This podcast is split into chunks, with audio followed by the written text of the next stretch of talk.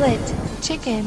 Olá a todos, bem-vindos ao 43 episódio da quinta temporada do Split Chicken, que é também o penúltimo episódio desta temporada. E sou o Ricardo Correia e comigo tenho aquele que é o grande pesadelo das pessoas que jogam jogos de maneira errada. É também o pesadelo daquelas pessoas que colocam os cereais ou o leite na ordem que não está certa ao pequeno almoço e que podem correr, por exemplo, ele fazer pop-up na sua cozinha e alertá-los que estão a fazer as coisas mal.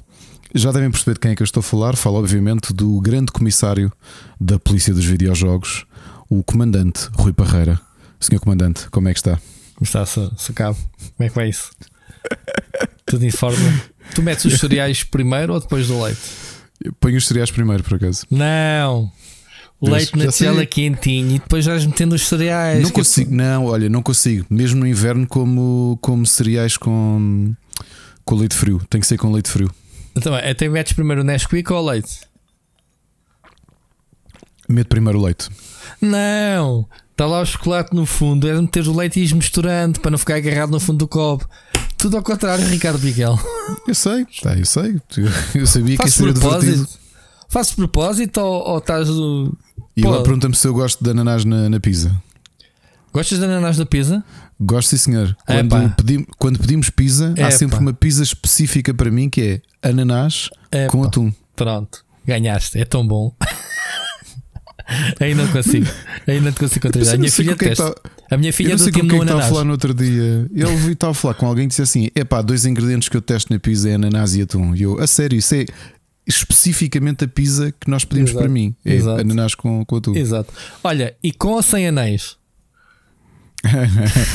com um anel, pelo menos. É pá, não, mano, sem anéis, Ricardo Miguel. Sem anéis. Com um anel. Não se, não se joga Final Fantasy com anéis. Bom.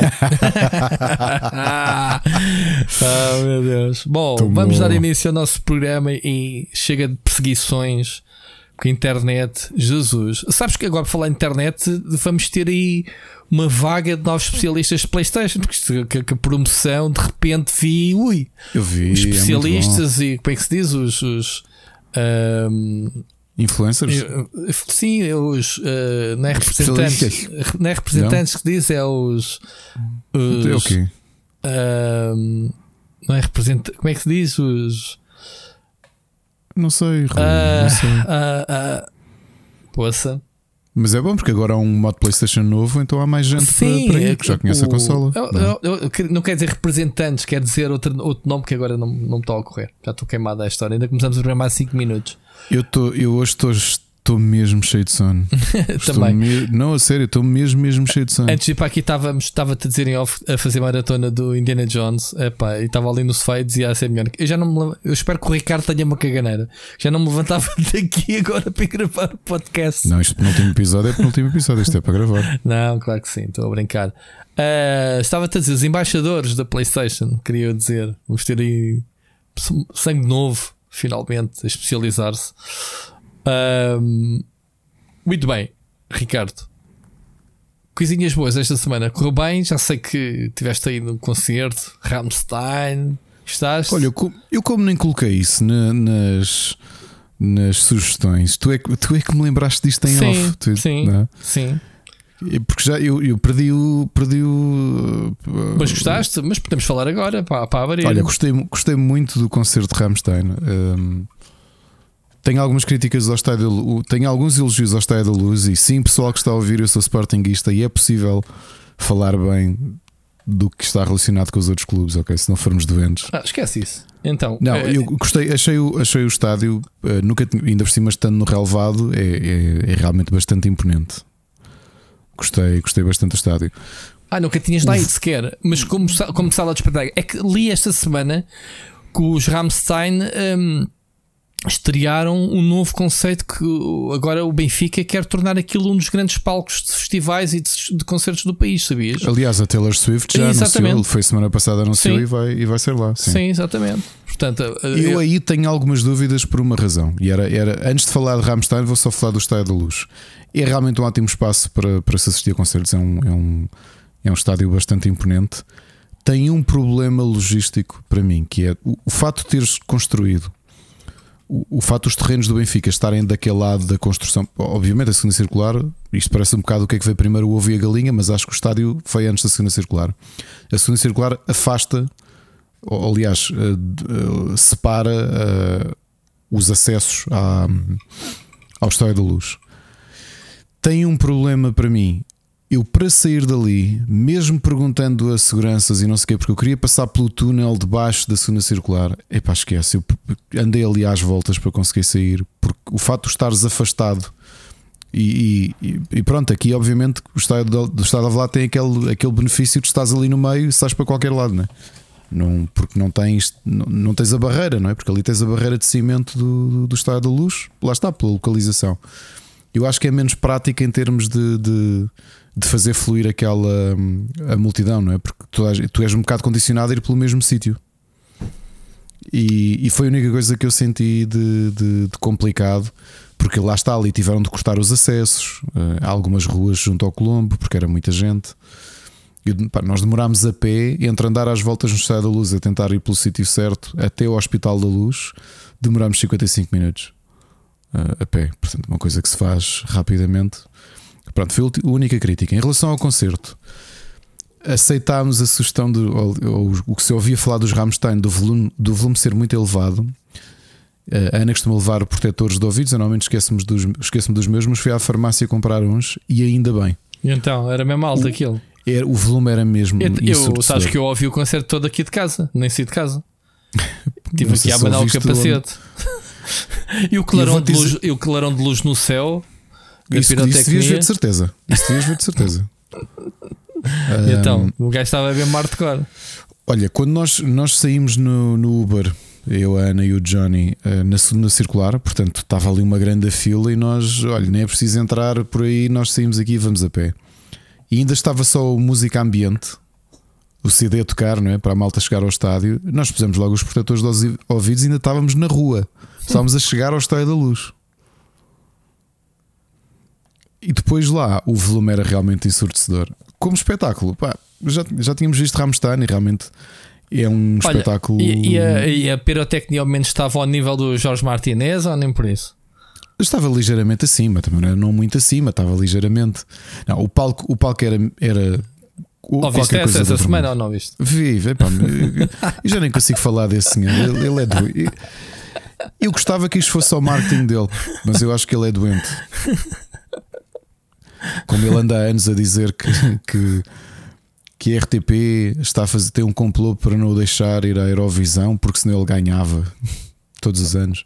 Exato. E na altura que ele também quis nos Euros e no, nos Mundiais, que, que, ele quer sempre ter o, a música oficial da, da seleção. ele é doente. Ele é doente. Não. mas tu gostas dele um bocadinho, não Não. Só a coisa que eu gosto mais dele é, é aquele tesourinhos deprimentes do gato fedorento quando eles desenterraram o Muito Louco Pai de 94, em que ele foi lá quando ainda se chamava Jorge Rocha, que era Jorge Rocha e as Lipstick. Já foi e acho que o visual parecia, parecia, parecia uma cópia, parecia o George Michael do Wish. e quando o José Figueiredo pergunta: ah, Dizem que tu és parecido com alguém, ele, ah, sim, sim, eu pareço. Porque ele, desculpem lá estar a gozar aquilo, não sei se ele ainda tem, mas na altura tinha um grande problema com os S. Dizem que eu pareço o, o Prince. o quê? Não, meu, não pareces. não parece o Prince. Já me aconteceu uma vez eu também ia na rua e disseram assim: Ó, oh, Dwayne Johnson. E eu olho, eu olho para trás e ah, parecias mesmo. Não, isto oh. não aconteceu. Assim como não aconteceu alguém achar que, que o Jorge Rocha, also known as Jorge Ramírez, Martínez, Martínez. Martínez que parece o Prince. Estou aqui a ler o post dele a dizer assim: Ramstein imitam Jorge Martinez com pirotecnia de mão em palco. Fica aqui mais uma bufetada de luva branca. 14 anos à frente em termos de inovação num país doente sem qualquer imaginação. O vocalista de Rammstein deixou em silêncio os que sempre me criticaram pelas performances com pirotecnia. No Estádio da Luz assistiram, gritaram enlouquecidos e devem ter de imediato ficado fulminados com o facto de estarem a ver já o artista português que tanto, mas tanto criticaram, Jorge Martinez, usava desde o lançamento do Silêncio em 2009.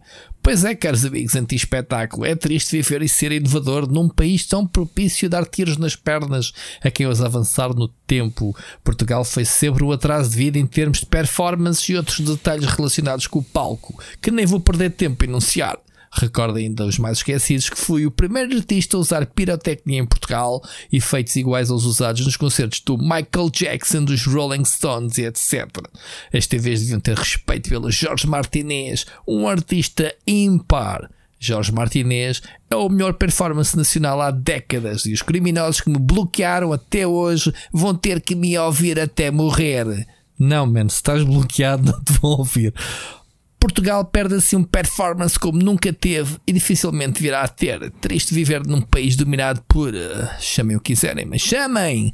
O meu profundo obrigado a todos os meus fãs, mas que sempre me aplaudiram as minhas inovações. Mas preparem-se, porque o melhor ainda está para chegar.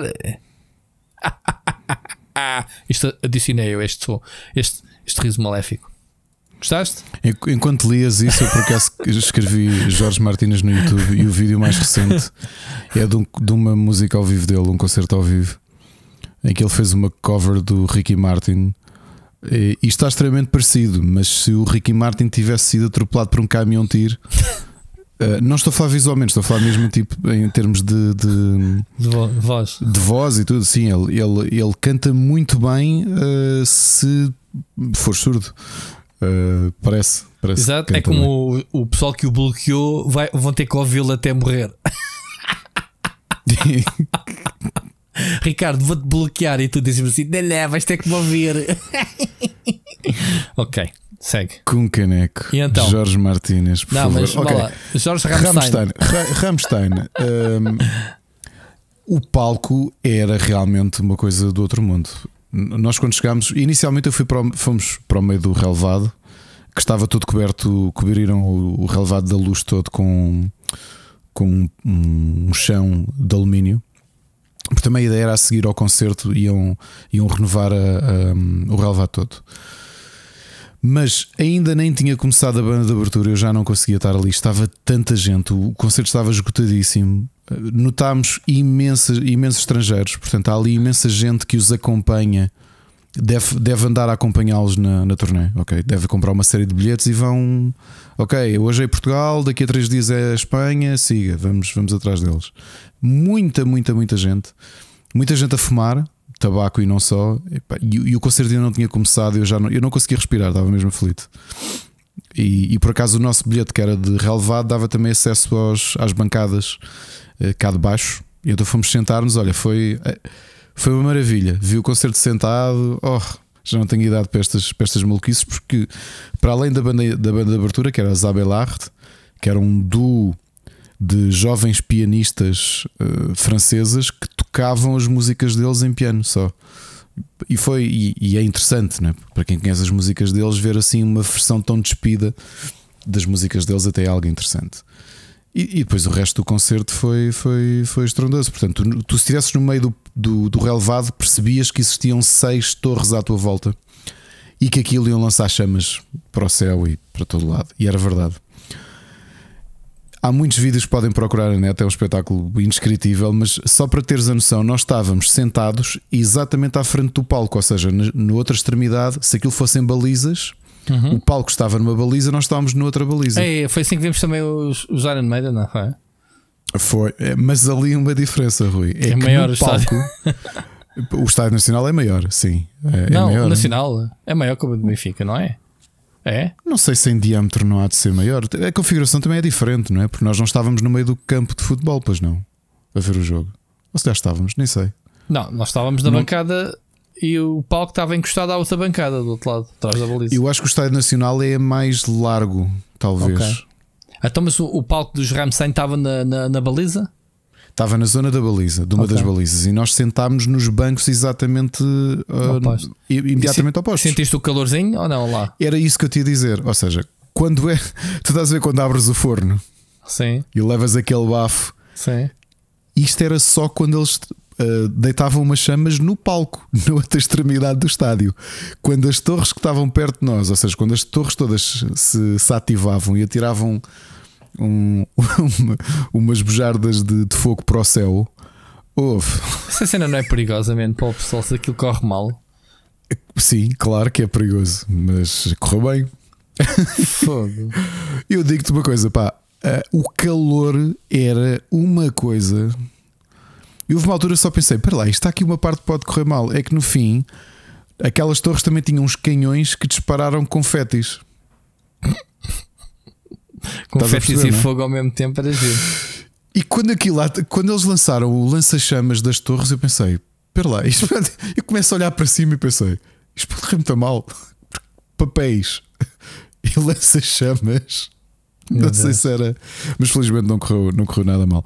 Agora, quando as chamas se ativavam dessas torres, é, aquilo já não é abrir o, o forno, aquilo é abrir o forno e meter lá a cabeça dentro. Volta e meia, pá, uf. Quem é que nós vimos que estava que estava rosadinho? Era o Johnny, não era, Ana? Ana?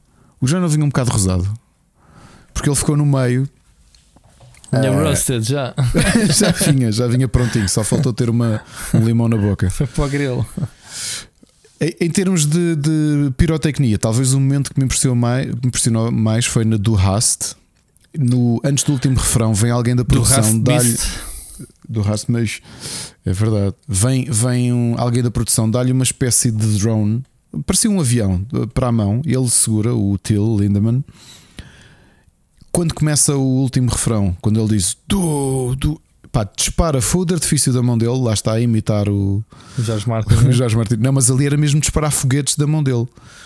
O foguete, epá, aquilo depois fez uma sequência de ir para uma torre, aquilo disparou do palco para uma das torres, a torre disparou lança-chamas para o céu, uh, da torre saiu um foguete uh, em direção à torre oposta, tipo a fazer ali tipo ricochete de foguetes lançados um, de umas torres para as outras. Epá, muito, muito, muito bem feito. Isto, isto é um bocado estranho pensar. Estamos foste ver, está a de Rammstein. O concerto foi espetacular. Obviamente eles estão, continuam ótimos, mas há aqueles momentos emblemáticos porque eles, eles sabem fazer um bom espetáculo. É? E este foi um bom momento. O outro momento estranho foi. Uh, o, o, o, desculpa, o teclista dentro de um caldeirão, portanto o Til uh, chega com um caldeirão gigante, tiram a tampa, está lá o, o teclista e então ele tem uma tocha a meio da música e vai incendiando o caldeirão, vai acendendo o caldeirão como se estivesse, se estivesse uh, à chama. E o teclista fechava a, a, a tampa e, e resguardava-se. E aquilo, como não fez nada, trouxeram-lhe um lança-chamas ou seja, e ele pensou: ok, a tocha é muito pequena, vai ao lança-chamas. Continuou a fazer aquilo, a incendiar o teclista que estava dentro do. Estava com um fato dourado, devia ser de amianto, obviamente, dentro da panela. Porra. Para o último refrão, ele vem a malta de produção, tira-lhe o lança-chamas, estás a ver lança-chamas, como tu, como tu usas nos videojogos, e então vêm tipos da produção e trazem lança-chamas, mas de, de, de, guerra, portanto, aqueles que têm rodas, tipo, estás a ver aqueles canhões que são duas pessoas a empurrar, têm duas rodas, tipo atrelado. Sim. Isso, mas lança-chamas. Ele põe aquilo numa, numa extremidade do palco, o resto dos músicos saem, vão tocar para outro, para, para outro patamar, para ele ficar com o palco livre e então dispara de uma ponta à outra aquele lança-chamas. Mas qual é que é a cena do gajo, man? Mas, mas ao menos mete alguma coisa a arder ou assim, ou não? Ou é não, só curtir? Só era, curtir, mandar fogo para o ar? Sim. Não, era, não, não, não, era para o ar, era para debaixo do, do caldeirão onde estava o teclista. então, a disparar aquilo, loucura. Um, um, momento também que eu achei bonito, porque sabes, tradicionalmente o teclista na Zeman, eh, que quer dizer eh, marinheiro é? em, em, alemão, eh, costuma fazer, era já desde, desde 97, costuma vir com um bote e a malta faz level, não é? Pela, pela multidão, no segundo, eles não tocaram a Zima neste concerto, mas no segundo encore eh, eles juntaram-se à Zabelard para tocar a Engel, que também é aquela música que toda a gente conhece do segundo disco do Herzeleid. Eh, porque elas não tocaram no palco. O que fizeram foi, mais ou menos a meio do a meio de lado do relevado do Saia da Luz, havia uma plataforma que era o palco delas. Pá, que era pequeno, que haviam ali dois pianos, ok? E então houve um encore, eles saíram e quando regressam não estão no palco deles, estão no meio do relevado em cima dessa plataforma, cantam uma versão mais, mais acústica da Angle e quando acaba a música, eles vão até ao palco em botes, todos. Então o público levou-os eles entregarem CDs enquanto estavam lá a curtir e a pegarem bandeiras de Portugal e não sei o quê, a tirarem CDs e foram até ao palco. E depois um, um pormenor, eu filmei porque achei muito, muito engraçado. Os, aquilo eram aqueles botes de, eh, de, de, como os da Marinha, aqueles cinzentos, grandes. Uhum. ok não é fácil a malta da produção depois pegar nos bots que as pessoas estão a, estão a acartar com aquilo, é? o público está a acartar com aquilo, não era prático, tinha, era preciso muita gente para pegar naquilo e levá-lo para o palco para levar para os bastidores. Então, sabes como é que aquilo saiu dali? Foi o público. Os bots chegaram ao meio do palco, veio alguém da produção e ajudou-os a subir para o palco. E a malta simplesmente foi levando os, os bots até fora do, do, do da cena. Ok? Foram atravessando aquilo tudo para ir lá para os bastidores. E foi o público que foi fazendo isso aos bots todos, oh, que eram Deus. três. Foi giro, epá, é, um, é um concerto que vale muito, muito, muito a pena. Se calhar dos muito, últimos, não é? Epá, acredito que sim. Aliás, eles próprios já estavam a pensar. Foi um concerto muito longo, foram 22 músicas. Okay? Foram 2 horas e 25 ou 2 horas e 30 de, de concerto. Ok, foi. foi sim, mas foi problemas que ele tem com a polícia, não sei o quê, nós não sabemos de dois para amanhã se ele gajo. Não se vai Sim, tramar, é? eu entretanto estive a ler um bocadinho. Há, há, havia uma série de tradições dos concertos de Rammstein que, que, que acabaram por causa do processo que está a haver eh, na investigação criminal que está a haver ao Till Lindemann. Uma delas é aquilo que já talvez há 20 anos se conhecia como a, a fila zero. O que é que é a fila zero? Tu tens esta coisa dos Golden Circles, não é? Tu, e isto tinha Golden Circle, tu podes pagar mais e estás ali à frente do palco. Uhum. Mas não é literalmente à frente do palco. A fila zero é uma fila e novamente isto é tudo alegadamente, ainda que oficialmente a fila zero já não exista. A fila zero estava mais dedicada a, a receber groupies. Portanto, é que, é que era para lá da, da barreira de segurança. Era, é, portanto, era uma fila que não existia. Estavas mesmo ali junto ao palco. E pronto, e aquilo que foi vindo a, à luz do dia, das queixas que existiram, era de, de essa fila zero dar direito a pre-party, after-party e também uma coisa que já se dizia há muitos anos e que entretanto foi tornado público no, no processo criminal de algumas destas groupies aqui estavam escolhidas para durante o concerto. Porque o Till aparentemente também gostava de como é que eu ia dizer isto? A meio do concerto uh, normalmente há, um, há uma sala pequena embaixo do palco que já está pensada assim há muito tempo, ok? Era onde tu esperavas por ele. E, e, e aqui alguém normalmente está lá, alguém que escolhido pela, pela produção está lá à espera dele.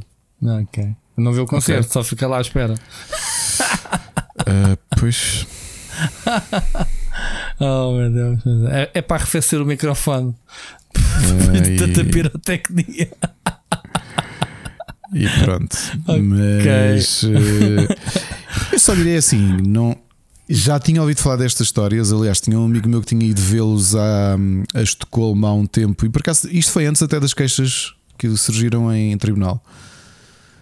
Foi o ano passado. E ele, e ele disse-me: Epá, foi a primeira vez que os vi, mas uh, estava a falar com um amigo meu que uma amiga dele, dele foi contactada no Instagram para, para ter convites para pre-party e after-party. E aquilo já sabia bem o que é que ela ia e ela, pronto, quis ir. Quis? Sim. Sim, mas então? isso groupies é assim, groupies sempre existiram, não é? E gostou da experiência? Ao menos? Essa parte não sei.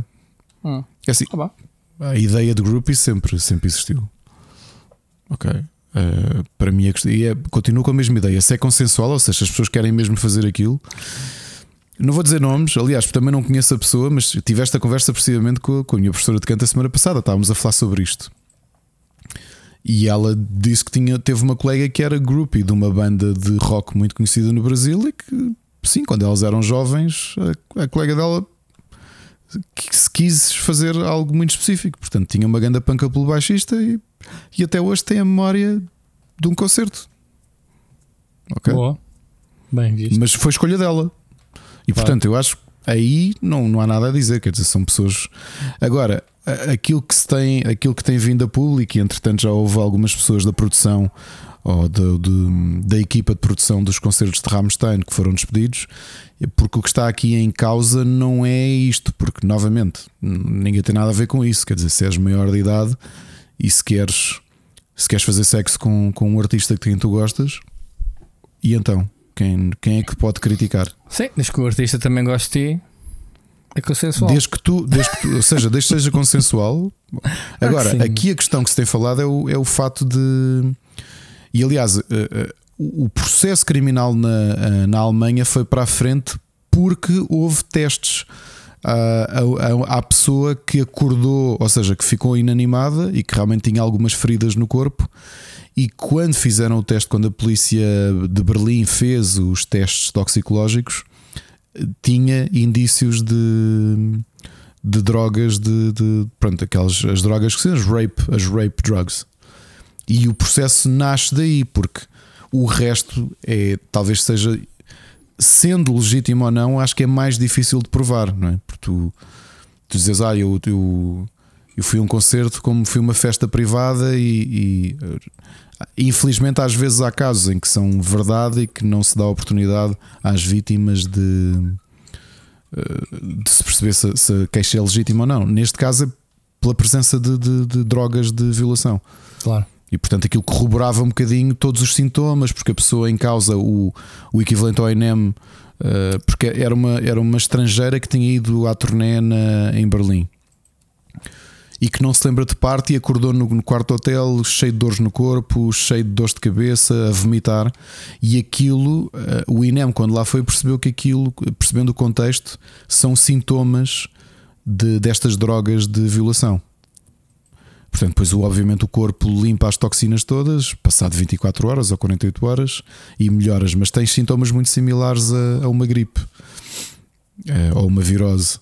E fizeram, obviamente, o teste e encontraram. Portanto, isto agora está a ser investigado. E havemos saber, porque tem. Eh, não sei se tens notado isso, mas tem-se falado até nos mídias portugueses, falou-se muito sobre, sobre o caso. Sim, falou-se. Sim. Porque era o que eu vi no outro dia, não tinha noção. Os Rammstein são a banda de maior sucesso comercial de sempre da Alemanha. E eles mexem muito, muito. Aliás, esta turnê mostra isto.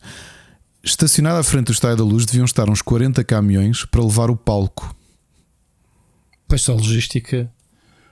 A logística deles deve ser de qualquer coisa. É, pá, porque o palco. Aquilo era um elevador e tudo. Bem, estamos aqui a falar, é. os Iron Maiden também trouxeram um avião e não sei o que é isto. isto sim, sim, não. Deles. A logística dos Iron Maiden. isto são bandas, isto são bandas que, que só o investimento. Lembras quando nós falámos aqui da. Hum, quando se deu a pandemia, por exemplo, uma banda como a Anathema, que não está na escala dos Rammstein, dos Iron Maiden, mas que mesmo assim tinham ido à, à falência ou à bancarrota por, por investirem tanto no, no, numa turnê e a, e a produção deles é mais curta. Portanto, estamos a falar de alugar espaços, alugar equipe, pagar equipas, pagar deslocações, pagar isso tudo e é o suficiente. O próprio Elton John, com a turnê mundial dele, perdeu 15 milhões de, de euros por cancelar na, na pandemia. Tu imagina, obviamente não aconteceu, mas imagina o que é um, um espetáculo como o de Rammstein ou como o de, de Iron Maiden, que são são espetáculos, não é? que aquilo move muita gente, só o próprio palco é, é uma loucura. E uma coisa daquela ser cancelada é, deve ser uma coisa para lhe dares um rombo na fortuna destes artistas eh, brutal. Brutal mesmo. Sim, claro. Quando corre bem, ganha muito fazes. Basta veres aqui, eu não, não te quero mentir, talvez tivessem 70 mil pessoas ou qualquer coisa, a, a no mínimo 75 euros o bilhete. Puxa, é muito dinheiro. É muita fruta. Sim. É muita fruta. É muito dinheiro. Muito bem. E, olha, Ricardo. não sei, se tiveres a oportunidade para ver Rammstein algum dia, Rui, vê. Já arriscaste da tua lista os Iron Maiden e. Sim, agora vou arriscar eh, Red Hot na, na, na quinta-feira. Ah, pois é, pois é, vais ao Nós Alive. Ao Nós Alive. Já, aqui as nossas recomendações de música ficam aqui para o, para o início do programa, portanto, viramos sempre pernas para o programa. Sim, uh, quinta-feira uh, vou ver Black Keys e Red Hot. Black Keys também gosto bastante, portanto, também nunca os vi. Eles já cá vieram, mas nunca os vi. Acho que não diz nada, né? Falámos outro dia sobre Blacklist, tu não conhecias. Não, não. Pá, um, gosto muito. E pá, Red Hot, já há muito tempo que eu não ouço nada novo deles. Nem sei se eles têm álbum novo, já há um tempo, mas pá, eles têm os álbuns um, que eu gosto muito, Californication e, e os anteriores. Um, muito fixe. Sabes a primeira vez onde eu ouvi Red Hot? Foi no Trashing. Foi no, Foi no Trashing, nos Loucos do Skate, o filme com ah. o Josh Brolin. Ele, há uma cena que eles entram no bar e estão eles a tocar. Uma música muito. Pronto, pai das primeiras. Antes do Under the Bridge, essas cenas, muito, muito no início de carreira deles. Um, yeah, há de, há de procurar aí no YouTube a música. Assim meio, meio. Uh, uh, uh, ah, ah. Só sabem fazer isto.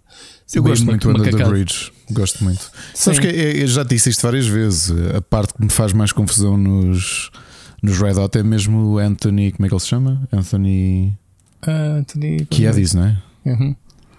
é? não, não sei, não vou à bola com a voz dele. Aliás, é, o primeiro sucesso deles foi o Give Away. Give Away Now. Assim, give away, give away, give away. Acho que foi a primeira música que os meteu mesmo nos spotlight, acho. acho. Agora, o Under the Bridge, gosto muito da música. Sim. E até eu já me lembro se já disse isto aqui ou não. E gosto muito daquela versão daquela girls band, as, as All Saints. Lembras que era assim? Sim, Lembras sim, da, sim. da versão? Era muito gira a versão. Sim. Eu até, eu até pensei que os Red Hot eh, nem sequer era a música original deles, que, que eles eram cover. Não, que este, este acho que foi o grande single do. Como é que chama o álbum? Blood Sugar, Blood Sugar Sex, Sex Magic. Sim. Magic, exato. Yeah. Yeah. yeah. Boa, é daquelas bandas que lá está. Se, se, se, me dessem a oportunidade de ver ao vivo, ia. Eh, percebes? De longe, não, não, não, não ia. Não ia. Aliás, esse é o mesmo. O, esse é o álbum do, do Giveaway, que foi o primeiro single. E depois é que foi o Under the Bridge, estava aqui a confirmar. Giveaway. Ah, foi? O Giveaway foi o primeiro, do, primeiro single? Não foi. por acaso. Foi. Isto é o primeiro disco deles? N não sei se é o primeiro, deixa-me aqui confirmar. Não é, é não. o quinto álbum. É o quinto álbum, é, é. Onde é que eles já iam? Já tinham. Isto é daquelas bandas que os primeiros álbuns tu não ouves até, até explodir e depois, quando vais a ver, já estão no terceiro. Fogo, o primeiro álbum. álbum deles é de 84. Então, estou a dizer que eles entraram no Trashing. O Trashing é de, é de que ano? E não sei. Faz. É para aí, 180. Mas olha, quinta-feira. Uh, estou só com um bocado. Como, é que, é, é eles são quem tu tens mais curiosidade em ver ou não? Como? Não, era uma das minhas bandas, obviamente. A banda que eu queria ver, aliás, eu e a minha mulher, é Pearl Jam. Pá, mas não se consegue comprar quando eles vêm cá, esgota no minuto. Não se consegue comprar uh, Pearl Jam. Esse sim gostava muito, muito de ver das bandas que me faltam ver. Quer dizer, também não sou propriamente uma pessoa que vai ver muitos concertos, mas da minha lista, uh, Red Hot era uma delas, sim. Uh, e calhou, porque eu, eu, já não tinha. Quem mostrou o bilhete foi a nós, já agora.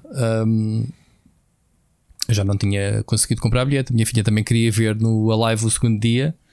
Eu até tenho para dois dias. Tinha o segundo dia com ela, ela já não conseguiu comprar bilhete, já não vai.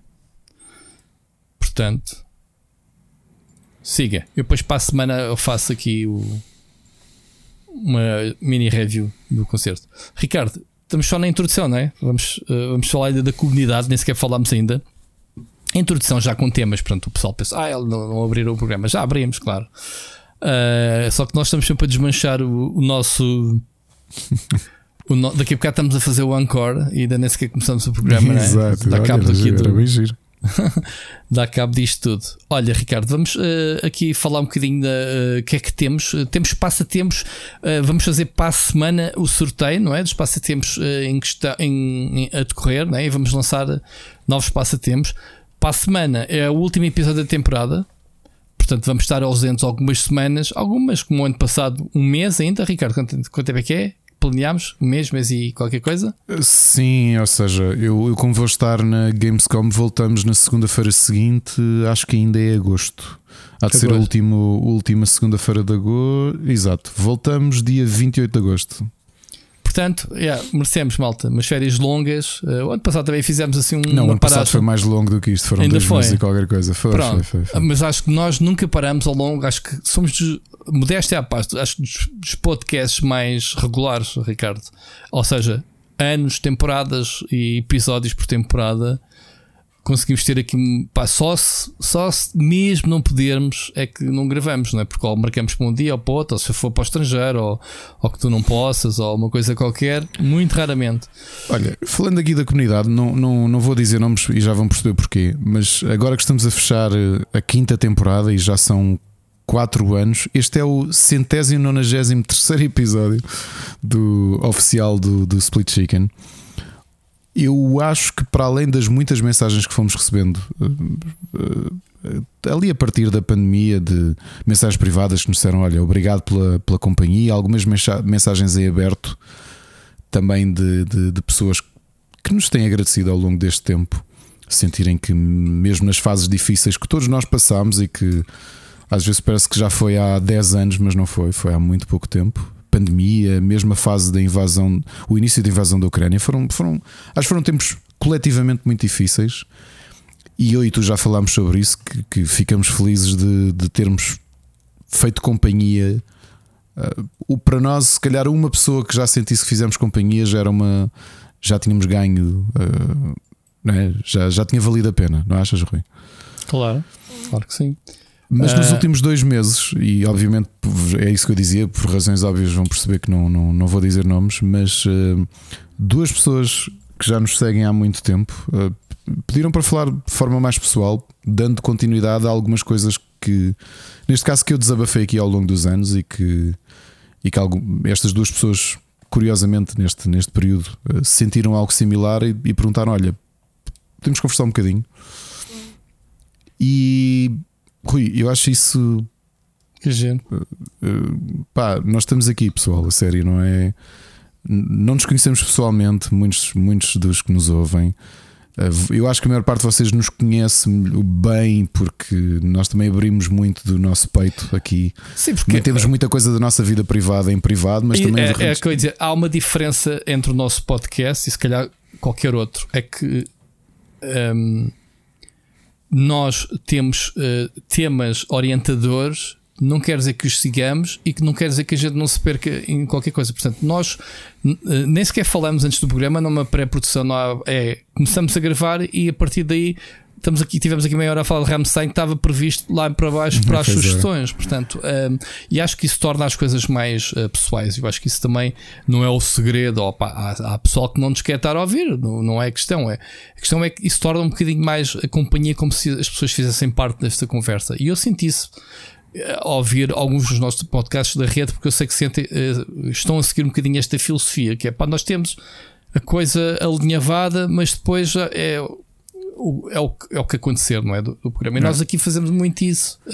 E eu acho que isso aproxima mais as pessoas porque não há aqui stagings. Nós não temos um, bloopers e gostávamos de ter, porque nós fazemos isto num take. Não, quando há um blooper, uma coisa engraçada que a gente diga, uma coisa assim que eu até Fica. dou ao trabalho de até de cortar, às vezes, e meter para o início ou para o fim, não sei o que, para o easter egg, que é muito raro porque não temos. Nós, a partir do momento em que fazemos o soundcheck, metemos a gravar até ao fim ouvimos para a semana e é mesmo ouvimos para a semana. Desligamos o microfone, é, estamos é. aqui mais uns minutos a falar e despedimos.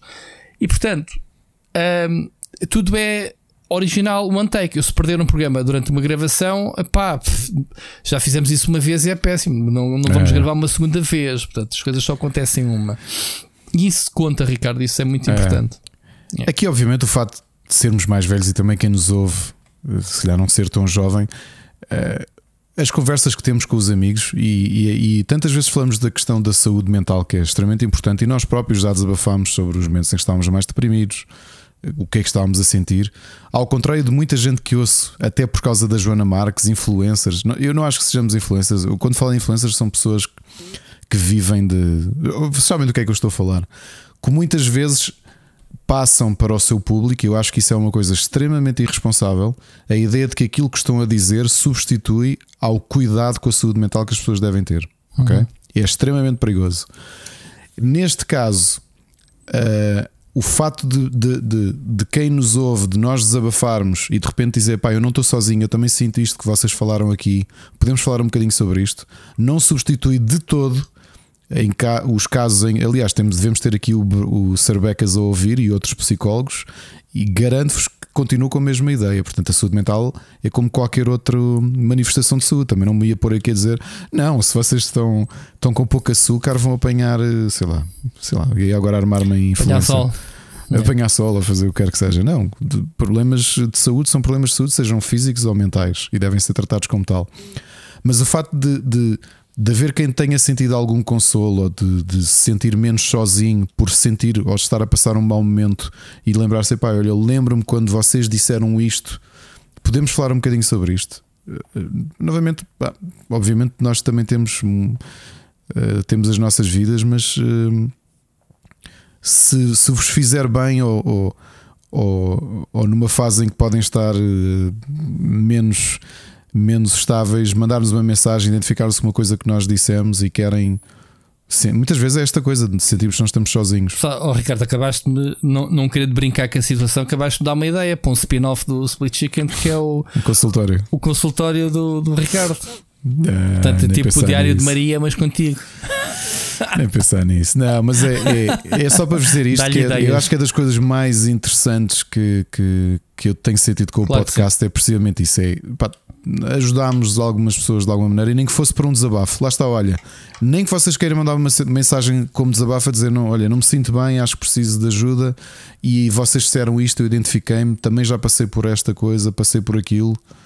Uh, novamente, eu sei, o Rui também já esteve deprimido e já falou sobre isso, eu também, e acho que muitas vezes o problema até, até conseguirmos quem nos apoie é a sensação de que aquilo que estás a sentir, mais ninguém está a sentir.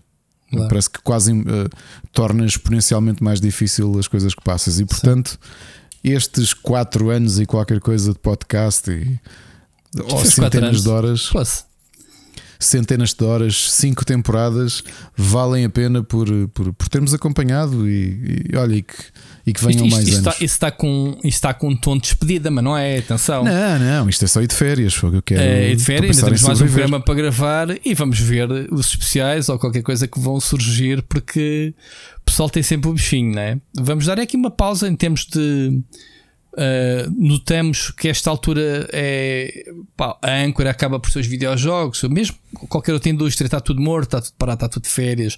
Isso sinto uh, nas últimas semanas que ando aqui a arrebanhar temas. Os programas até nem têm sido mais curtos como a gente esperava, Ricardo. Nem, nem, nem arrancámos com este programa, já estamos com 45 minutos. Uh, não, é, não é essa a questão, porque nós, felizmente, a nossa conversa, a gente tem conteúdo sempre, mesmo que não houvesse conteúdo, Ricardo. Uh, mas uh, nota-se que já há aqui um, um cansaço a tudo a querer de férias para regressar, obviamente, em agosto para o, para o, para o Gamescom, não é? Que tu vais participar e vais ter muito para depois contar aqui a, a nós e vai haver muitos eventos de videojogos uh, ao longo do ano que vamos ter a oportunidade de falar. Mas pronto, era um bocado disto. Ricardo, em termos de uh, passatempos estamos falados, portanto temos a, a decorrer ainda um bundle Metroidvanias, não é? Um, para a semana vamos fazer o, o, a livezinha como é habitual. Sim, anunciamos os passatempos. Vão ver passatempos este mês, então anunciamos para a semana. Pronto, vamos de férias, mas mantemos os passatempos também, ao menos para compensar uh, quem decidir, obviamente, ficar connosco ainda no, no Patreon. E por falar nisso. Sim, vou continuar programas, não é? Uh, e vão continuar os programas, obviamente, claro. Uh, dar aqui um, um abraço à comunidade Patents que continua a crescer. Uh, dar um abraço. Olha, aqui o nosso ilustre amigo Rico Fazeres também se tornou Patreon, portanto fica, até foste tu que me chamaste a dizer: Olha, isto é mesmo Rico, alguém a fazer passar assim? Não, é, é, é o Rico. Ainda não lhe mandei um, um agradecimento especial, mas pronto, fica aqui um abraço. Uh, ao Fábio Domingos também, ao Carlos Carneiro, ao António Pacheco, Patrícia Casaco, ao Celso Bento, Dempsey, o João Gomes, uh, o Wilson Guys, o Nuno Pereira, o Carlos Duarte, o Edrizelda, o David Ribeiro, o Helder Paiva, Felipe Silva, o Nuno Silva, Oscar Morgado, Enzel Bolt, Vasco Vicente, Carlos Felipe, Ricardo Moncas, Frederico Monteiro. Muito obrigado a todos, malta. Obrigado pelo vosso carinho e apoio constante. E, e somos cada vez mais aqui a apoiar este, este projeto. Ricardo, queres acrescentar alguma coisa? Agradecer a todos. Lembrar também que esta semana continuamos com, com. Já agora, saber qual é a vossa opinião sobre o Alberto dos Silêncios, que é o nosso prim... o projeto que é do Filipe Rissa, mas que é talvez o nosso primeiro projeto que tem três, três expressões ao mesmo dia, não é? Escrito, podcast e vídeo. Funcionam bem, cada um à sua, à sua maneira, não é? É? No, em termos de áudio, termos, o pessoal consome como quiser, o texto é o mesmo, obviamente, só que quem gosta de estar a, a, a ler e a ver o vídeo, vê o vídeo no, no meu canal. Vê, Sim. quem quiser quem estar a ouvir, a beber um chá com, com o seu monóculo. Exatamente, o Ricardo, o Ricardo com o seu a sua voz de rádio. Ou então lê o texto, por aí duro, o guião, que, está, que foi escrito, obviamente, para ser lido.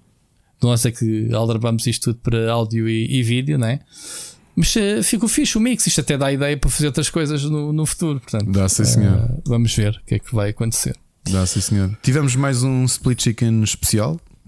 Sim, tu estás-lhe a dar, tu nem, nem uma semana de deixar descansar. Portanto, eu ainda não tive a oportunidade. Foi o Frank West, né? O Frank West, sim, que protagonista é um... daquele videojogo uh, dos zombies. Jogaste? Eu, eu, é, pá, eu, eu, fiz essa piada a meio e ele disse: ouve. Quantos? Uh, depois em off ele diz: pá, não há ninguém que não faça. Porque eu amei, estávamos a falar dele. Então, man, tens visto muitos zombies Dead Rising, é? Não, é pá, é fotógrafo. Ah, porque falamos de, falamos de videojogos e ele, e ele, eu digo-lhe: pois, se calhar um dia entras pela Capcom adentro e fazes uma parceria. E ele ficou assim naquele silêncio do género: foda-se. Outra vez. ele diz, diz que vai a convenções, vai dar uma talk e as pessoas. Uma primeira pergunta: Olha, tu és fotojornalista de guerra? E eu.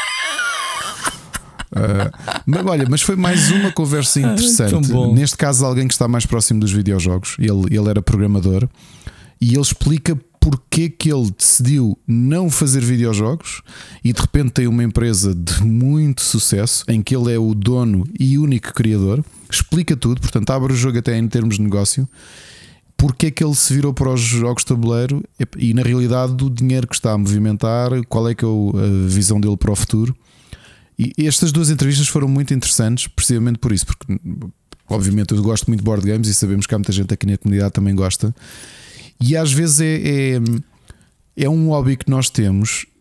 E, e, se calhar estas duas conversas foram quase uma missão minha de tentar trazer o, o, o que é que está atrás da cortina, porque estas duas pessoas são muito transparentes com os seus negócios. E, e já visto que às vezes é, é, nós vemos uma coisa feita, mas perceberes os custos que estão por trás daquilo, o risco, o, o que é que mantém uma empresa. Porque no caso dos dois, eles têm empresas que estão a correr muito bem, ok? E foi uma coisa súbita. E falarmos disso, o que é então e como, uh, o que é, qual é o segredo, qual é o risco, qual é isso tudo. Eu acho que foram conversas muito boas. No ainda caso não de Frank, esta segunda, mas tenho pena ainda não ter conseguido. O caso de Frank, lá está, é alguém muito ligado aos videojogos, muito, aliás, o, o ele é só um ano mais novo que eu, mas o, percurso é praticamente idêntico, ok? As referências são as mesmas. E ele que foi, foi programador e chegou ali uma fase da vida dele e, pá, e realmente ele próprio Programador diz, em, em, algum jogo que, que tenha falado? Trabalhou, ou... em, trabalhou perifericamente na. Ainda que na cidade dele existam algumas. Ele é de. Ah, bolas, agora estou-me a esquecer qual é que é. Que isto é mesmo cansaço. Ele é inglês, vem de uma cidade também com alguns estúdios históricos e conhece pessoas que trabalharam lá, trabalhou como programador, não diretamente a fazer videojogos, mas Guildford. Mas em, não foi em Guildford, não, foi, não, não, não, não. Hum. Uh, não me lembro agora, cara. Essex. Foi em Essex. Acho que foi em Essex, sim. Será que ele é de Essex? Não sei.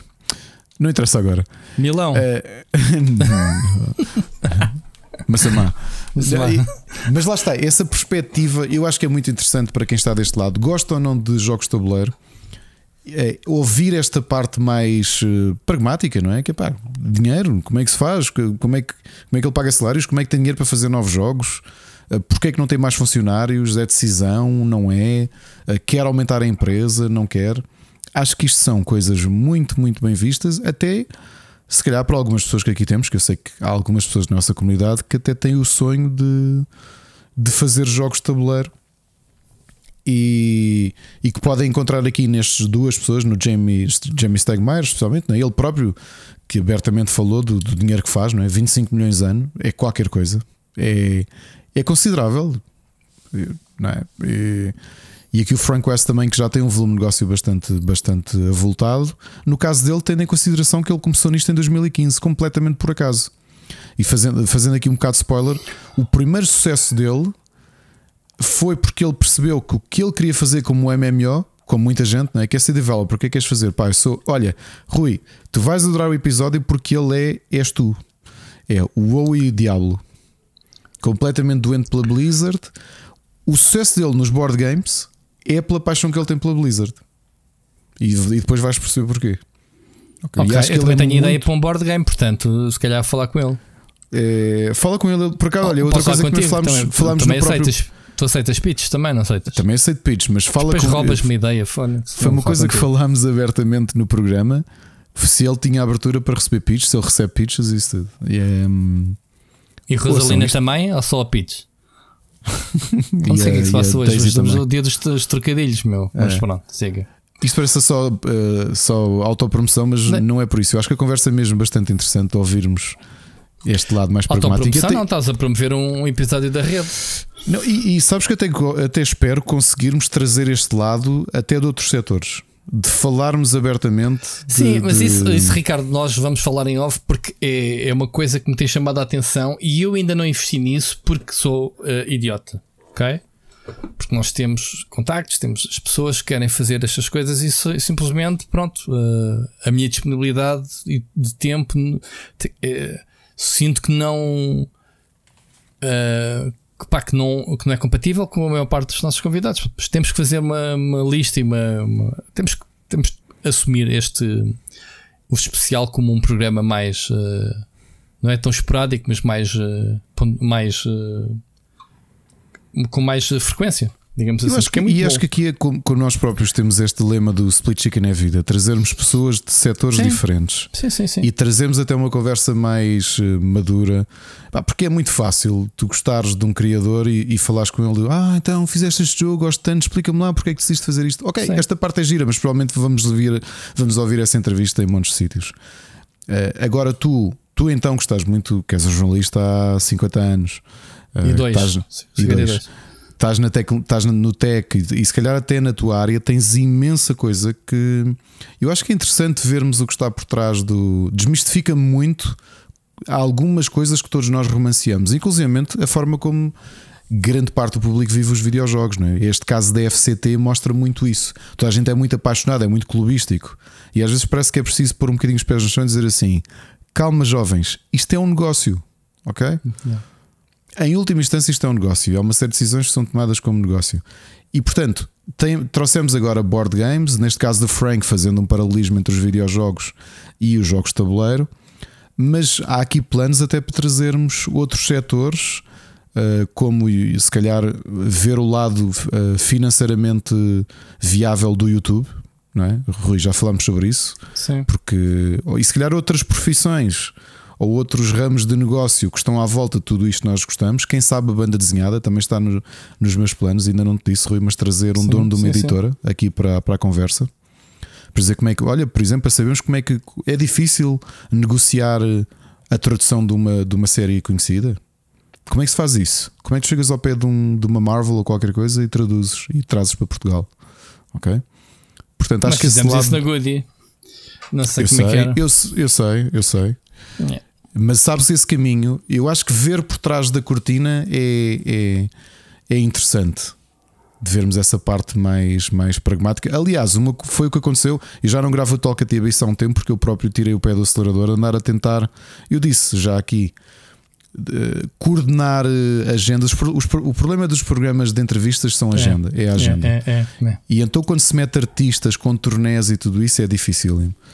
Mas a última entrevista que foi com o Ruben Monteiro, acho que foi o primeiro, o primeiro entrevistado português que eu tive no Talk TBS, e que ele ainda por cima tem, ele vive, ele tem o um negócio da música, passou a ser uh, produtor, passou a ser dono de uma editora e música ao mesmo tempo, e foi um bocadinho, foi sobre muito sobre isso que nós falámos. Desmistificar, pá, ok, vives disto, como é que fazes? Uh, como é que pagas as contas? Pá, por todos nós temos que pagar contas. Uma coisa é isto ter com alguém que é milionário e, e se der o, a base de negócio é diferente. Outra coisa é como é que tens um negócio que paga um, dois salários. Yeah. Ok. E portanto, se calhar é isso que vamos tentar. Eu, eu e o Rui também queríamos parar um bocadinho e pensar. E temos falado um bocadinho em off a alguns convidados que, que, que queríamos trazer, porque estas conversas, tanto eu como o Rui gostamos de fazer, vocês sabem disto. Muitas vezes problema, é problema, problema de agenda. É tempo, pá, problema de agenda. É. Yeah. Eu, por exemplo, tenho tido sorte porque neste caso, como às vezes consigo ali uma abertura à tarde, é mais Certo. fácil de conseguir agendar entrevistas, especialmente com estrangeiros. No caso do Jamie, com 8 horas de diferença ou 7 horas de diferença, ele assim que chegou ao escritório, eram 4 da tarde cá. Deu para, deu para fazer uma entrevista, percebes? Só que nem sempre é fácil. Agora, contem com isso e, e se calhar a própria viagem à Gamescom e também aquilo que vai ser o DevGam este ano com o IndieX possa trazer mais abertura para nós trazermos estas conversas. O Rui adora fazer isto, vocês sabem disso. Aliás, estamos aqui 4 anos depois no Split Chicken porque o Rui teve ideia, para além dos nossos almoços, foi ele a primeira pessoa a dar o, o passo, o primeiro passo, que foi o programa que ele tinha de entrevistas ao vivo na- no seu canal. Yeah. E, e que eu fui o primeiro convidado. E aquilo foram logo duas horas e tal para estragar a vida a toda a gente. Foi um pronúncio. E, Tem que ir ver isso, recuperar isso. Já não me lembro dessa da conversa. eh, tu depois convidaste a Ana Guerra, não foi? Se foi a segunda ou terceira convidada. O Jesus Fábera também foi, não foi? Sim, sim, sim.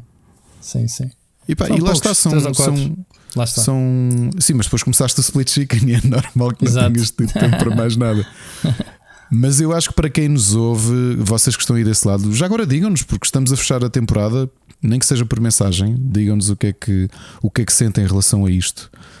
Porque hum, estas entrevistas e trazer-vos mercados diferentes, os jogos de tabuleiro, eh, se calhar a música, a banda desenhada, a televisão, saber um bocadinho como é que se faz a televisão, como é que é o outro lado, pode ser, pode ser interessante eh, para aquilo que há de ser a nova temporada do Split Chicken, eh, vida nova, não é? Muito bom. Bem, já, já, já fizemos aqui mais promessas que aquelas que conseguimos cumprir, como sempre. Mas Não esquecer do nosso Carlos Duarte, que a semana passada continuou com o seu Crónicas do, do, do Nada. que ainda não ouvi Continu- também. Pá, esta semana não ouvi nada de podcast. também não consegui, lamento. Mas está aí, está aí. O programa está a bombar. Carlos, já agora ficas a saber. Está a bombar na rede hum, como um dos programas mais ouvidos neste É momento. verdade, Portanto, sim, senhor. Bom É trabalho, verdade. Carlos. Bom trabalho, não, excelente trabalho. Ah, Ricardo, estamos falados da comunidade? Hum, Vamos sim, ao separador de notícias, finalmente, uma hora depois do programa começar, ah, ou nem por isso? Vamos vamos, embora. Notícias da semana. E então, agora que abrimos o programa, ah, oficialmente não tens boas notícias. Temos aí já um. Olha, confirmaram-se as piores, as piores hum, expectativas da, da polícia da Califórnia. O, o Julian Sands, que muita gente conhece por, por filmes emblemáticos, o, Warlock. primeiro por ser o protagonista do Warlock 1 e 2, eh, também por ser o Yves Cloquet de um dos meus filmes favoritos de sempre, o Naked Lunch, talvez o meu filme favorito de sempre, de David Cronenberg. Uhum. Participou também no Living Las Vegas com o filme em que o Nicolas Cage venceu o Oscar. Eh, Ocean's 13, eh, Aracnofobia. Aracnofobia, exato. Portanto, ele é, ele é uma figura emblemática do- dos anos 80. Os anos 80, onde, se calhar, o filme que lhe deu sucesso, ou que, Fez muitos vilões, ele também, né? porque ele tinha assim uma aura de vilão. É, não? Talvez o filme que o tornou famoso foi o Gothic em, em 86, em que ele fazia do. Uh, fazia de Percy Shelley, o poeta, o poeta hum, inglês. E o poeta inglês que por acaso foi casado também com Mary Shelley, a autora do, do Frankenstein. Uh, e, e foi o filme talvez que eu tenha trazido, ou um dos filmes que eu trouxe para, para a Ribalta. Mas ele tem uma longa carreira. Teve uma longa carreira. Tem aqui um- muitos direct to vídeos também, né? Teve, teve. O próprio Warlock, epá, o Warlock é um filme emblemático, mas eh, eu, eu- sabes que eu por acaso há pouco tempo tive para o rever porque pá, não sei, há aquelas séries de terror. Para quem viveu o terror nos anos 80 e 90, há séries que se calhar podem não ser muito boas, mas são emblemáticas. O Warlock é uma delas, ahm, o The Omen é outra, sei lá, o, o Puppet Master, o Leprechaun. Pinhead. Sim, o Hellraiser. Hellraiser. Nem todos os filmes são bons, mas sei lá, são, são, são emblemáticos. E o Warlock para mim é um desses. Não é espetacular, mas é o Warlock, é o, o Julian Sands a, a fazer de, de, filho do diabo, é? um, um bruxo na Terra. E, e ele, para além disto tudo, era um grande fã de, de, de hiking, portanto, era um, de, de, montanhismo. Portanto, ele gostava de fazer os seus percursos pelas montanhas. Em janeiro deste ano, eu acho que nós já tínhamos falado disto aqui, quando foi notícia que ele tinha desaparecido nas, um, nas montanhas de São Gabriel, na, em Los Angeles. O que a polícia esperou após dias dele não dar sinais de vida, normalmente são as piores notícias, não é? Quando as pessoas se perdem neste tipo de trilhos, ainda por cima. No... Mas foi o que lhe aconteceu? Foi, foi, perdeu-se, ah. perdeu-se na altura e. Mas já encontraram o corpo? Encontraram, encontraram. Ah. Foi dia 27 de junho, portanto foi no final da semana passada. Ele teve um, um mês, foi, foi ele. O quê? Não, não teve um mês desaparecido, o que é que foi? Foi 13 de janeiro que ele desapareceu. Ah, mais, mais, ok. Foi mais. E no, no trilho, portanto, na, numa das montanhas, um grupo de montanhistas encontrou um cadáver. E ainda por cima, como sabiam da história, a polícia assumiu logo que, que provavelmente ia ser o corpo dele, e infelizmente eh, é verdade. Ele, ele morreu, portanto, olha, fica aqui um registro de um vilão, quase sempre vilão de, de, de, de cinema e de, até de animação. E Uh, ele entrou no 24, não é? Eu, eu não vi essa temporada, mas lembro-me de, de, fazer zapping no outro episódio e ele estar lá. Uh, apesar de ele ser inglês, ele fazia também muito de vilão europeu em geral, não é? seja europeu, francês, alemão, uh, russo. Ele tem este, ar, muitas... este ar de sueco. É, é, é. E, e ele tinha um, a cara dele também é muito pouco convidativa, não é? Já agora, Ele para quem viu o, a versão do Fantasma da Ópera de 98 do grande Dario Argento, é quase Argento a fazer de Christine, quem faz de Fantasma da Ópera é o Julian Sands. Sem máscara, assim mesmo, com aquela cara dele. exato, exato. e portanto, já agora um filme que para quem não viu, eu gosto muito do Dario Argento, gosto mesmo muito de filmes dele, é, é um das uma das minhas referências. O Phantom of the Opera, que, que a versão do Dario Argento tem banda sonora do grande Ennio Morricone. Portanto, uhum. não, é, não, é, não, é para, não é para qualquer um. E é isto, perdemos o Julian Sands. Começamos aqui com, com um obituário. Uh, Fica-nos fica o histórico. Muito bem. Uh, Ricardo, para provar que este programa não é só nosso, mas também vosso, né? nós temos. Uh, não temos recebido muitas mensagens do ouvinte, mas temos uma mensagem do Alexandre Rocha que eu acho que podemos ir buscar pipocas, certo? Olha, nós não ouvimos, mas deixamos só o aviso, uh, porque o fecheiro tem essa indicação. Damos não sabemos o, o, conteúdo, mas são 19 minutos certos. Portanto, 19 minutos e 0 segundos. Portanto, malta, aproveitem. A partir de agora, o palco é do é Alexandre Rocha. Saudações galináceas a todos os receptores desta mensagem, nomeadamente os nossos ilustres hosts, o Ricardo e o Rui, e também todos os ouvintes deste belo podcast. Agora estou a pensar, este é o grupo, é constituído apenas por este conjunto de pessoas, portanto é indiferente, era escusado eu estar aqui a especificar, mas pronto, não importa. Boa tarde, boa noite ou bom dia a todos. Eu estou aqui a mandar uh, uma mensagem, neste caso, durante a madrugada, pois novamente uh, deixei para a última uh, para gravar a mensagem. Mas também porque eu tenho tido um problema terrível chamado backlog, só que desta vez não é de jogos, mas sim de Split Chicken.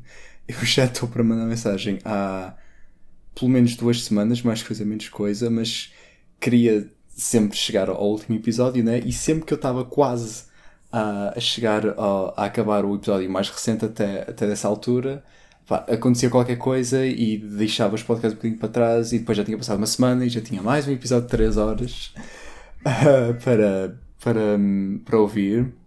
Uh, mas eu não me estou a queixar, atenção, eu gosto disto.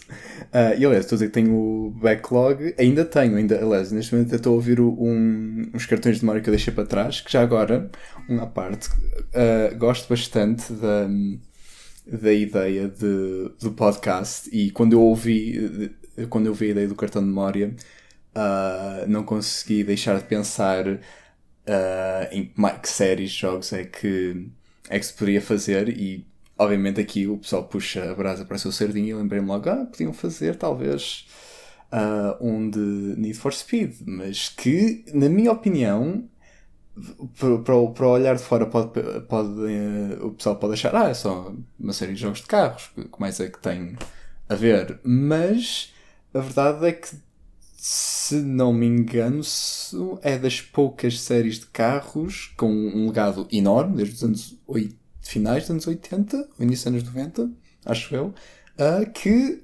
ainda está viva, com jogos uh, de, com pouco espaço de, de, release, ou seja, não, não está dormente, quero dizer. Uh, e tem o, o, uma coisa curiosa de que dá, dá, para diferenciar diferentes eras entre, entre aspas, digamos assim, do. Um, dos diferentes developers e de diferentes eras que eles tentaram uh, adaptar aos jogos. Portanto, acho que até poderia ser uma discussão engraçada, não sei, talvez. Mas uh, eu perdi-me. Certo, o backlog. Uh, mas ainda estou a apanhar alguns podcasts que eu deixei para trás, mas pelo menos do Split Chicken estou a par, portanto sinto-me minimamente confiante uh, para mandar esta mensagem. Uh, e uh, primeiramente queria dar os parabéns por, pela novidade, a grande bomba de, do IndieX estar presente na DevGam. Eu vou ser honesto, eu não conhecia a existência da, da DevGam, sendo um, um evento mais de. para, a indústria, né? para, para o pessoal dentro da indústria, uh, que eu não sou. Uh, por acaso não uh, desconhecia, mas, mas ao ouvir uh, essa notícia fiquei obviamente bastante. e ao perceber o gravitas do evento, só de pensar: uau, o, o Warren Spector vai estar no, no nosso país é um, tipo, obviamente, tipo, é uma pessoa como qualquer outra. Nosso país é um país como qualquer outro. Eu acho que é um país melhor que muitos outros países, mas pronto, isso é diferente. Uh, mas, oh, oh, meu Deus, ok, que, que fixe. Sim, sim, mais coisas destas. Sim, isto é bué fixe. Uh, mesmo sendo para a indústria, mas opa, é nestes eventos que se fazem conversas, que se fazem negócios, etc, etc. Portanto, é, é um win-win uh, para todos. Portanto, queria dar, queria dar o, os parabéns ao, ao Ricardo e a, e a, toda a gente envolvida, o Rui também, a, to, a toda a gente envolvida, uh, mas também porque deram uma novidade que. Primeiro deram uma novidade uh, que o. que vai ver o, o evento de jogos uh, aqui no Porto, na Exponor, o, é o Mel, Mel XL Games Party, eu já não lembro do nome, mas eu não, eu não sabia que, que ia haver no Porto tinha aparecido que uh, houve um em Guimarães, se não me engano, então vocês também falaram e pensei, ok, fixe, tá, então está-se a diversificar, não, uh, mesmo se, já, a maioria dos eventos é em Lisboa, já se sabe, né? Mas ou Lisboa seria ou Lisboa ou Porto, uh, e, e sendo em Guimarães já era fixe, mas eu não sabia que ia haver no Porto, e também não sabia que ia haver IndieX. Uh, a tipo 5 minutos de, de minha casa, correndo o risco de dar de, de idoso a mim, uh, porque eu moro bem perto da Norte, tipo, oh meu Deus, de, primeiro um evento de jogos uh, de volta aqui, uh, de volta, já não me soube algum evento de jogos, só de jogos, só no Porto, houve a Comic Con, também vai voltar, mas é para o ano. Uh, um evento de jogos aqui ao lado e o IndieX também. E tipo, eu, aliás, eu acho que estava já não, eu estava em casa quando ouvi isso, a ouvir o podcast em casa, mas lembro que tipo, até dei um, um air fist pump, uma coisa assim, eu dei um salto, uma cena assim, tipo, oh meu Deus, que fixe! Uh, e, uh, e fiquei logo bem entusiasmado com isso. Uh, e se tudo me permitir, hei de estar lá, né? A, partir desse momento que registrei o evento na, aqui na cabeça para ir. E, uh, e depois, se o pessoal quiser sítios para comer, olha, eu, eu sei sítios, querem um bom, um bom sítio para comer frango de churrasco. Há aqui um que eu acho que é o melhor frango de churrasco, não vou dizer do país, mas pronto, aqui da zona, que é. Ó, mas pronto, são outras coisas. Fiquei feliz com isso e de. Pá, de óbvio, não sou, não sou a, a pessoa mais, mais ativa da, da comunidade, nem, nem de perto nem de longe, mas como eu disse na, na, minha outra mensagem, já sigo o podcast há algum tempo e uh, apesar de não intervir assim muito, é uma cena que uh, ouvir podcast é uma, uma, cena que eu sempre gosto e, uh, e pronto, pronto, e oh meu Deus, pessoal, ou algum do pessoal, whatever, seja o que for, vai estar cá, aqui, ó, ainda por cima, é, o facto de ser tão perto de, de mim especificamente é uma coisa que, pronto, é, acho engraçado. não sei, e, e por acaso hoje estava na rua e uh, tinha o, o Spotify no, no, shuffle com as músicas recomendadas por ele e eles, uh, ele começou a, a tocar uh, uma música dos Nine Inch Nails que está no Hi-Fi Rush. E eu a pensar, oh meu Deus, Hi-Fi Rush, jogo bem fixe, entanto joguei, acabei, o jogo altamente.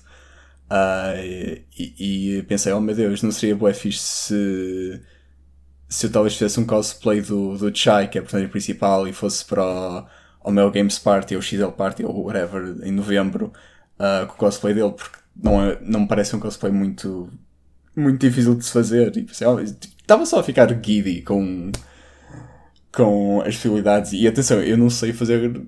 Eu, eu não sei fazer fatos de cosplay, eu já fiz alguns cosplays, mas eram fatos já feitos ou uh, cosplays que eram fáceis de se fazer com roupa normal. Quer dizer, já fiz várias vezes de Steven Universe de, de, do Steven especificamente.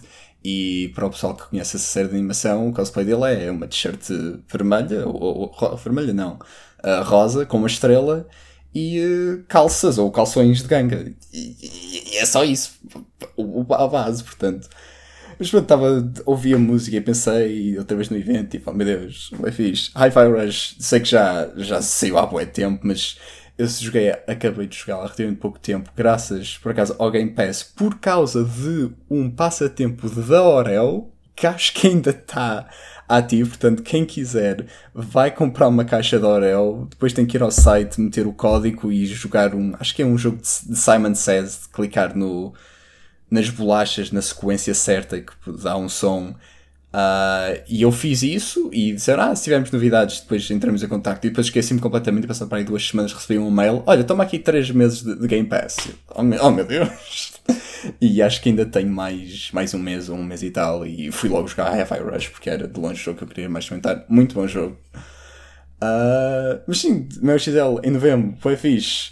Indie Eggs aqui, tipo, depois de, de, tanto tempo de ouvir falar do IndieX e de ver as sales no, na Steam e tudo mais, tipo, oh meu Deus, fiz. Um, sim, eu sinto que já estou a divagar. Eu não quero ocupar muito tempo, mas tipo, só tenho coisas para dizer, não podem ser necessariamente as mais úteis ou tipo opiniões sobre notícias que aconteceram ou jogos recentes ou whatever, mas senti que queria, man queria mandar mensagem há algum tempo e uh, o, estas novidades do IndieX foi o X. X?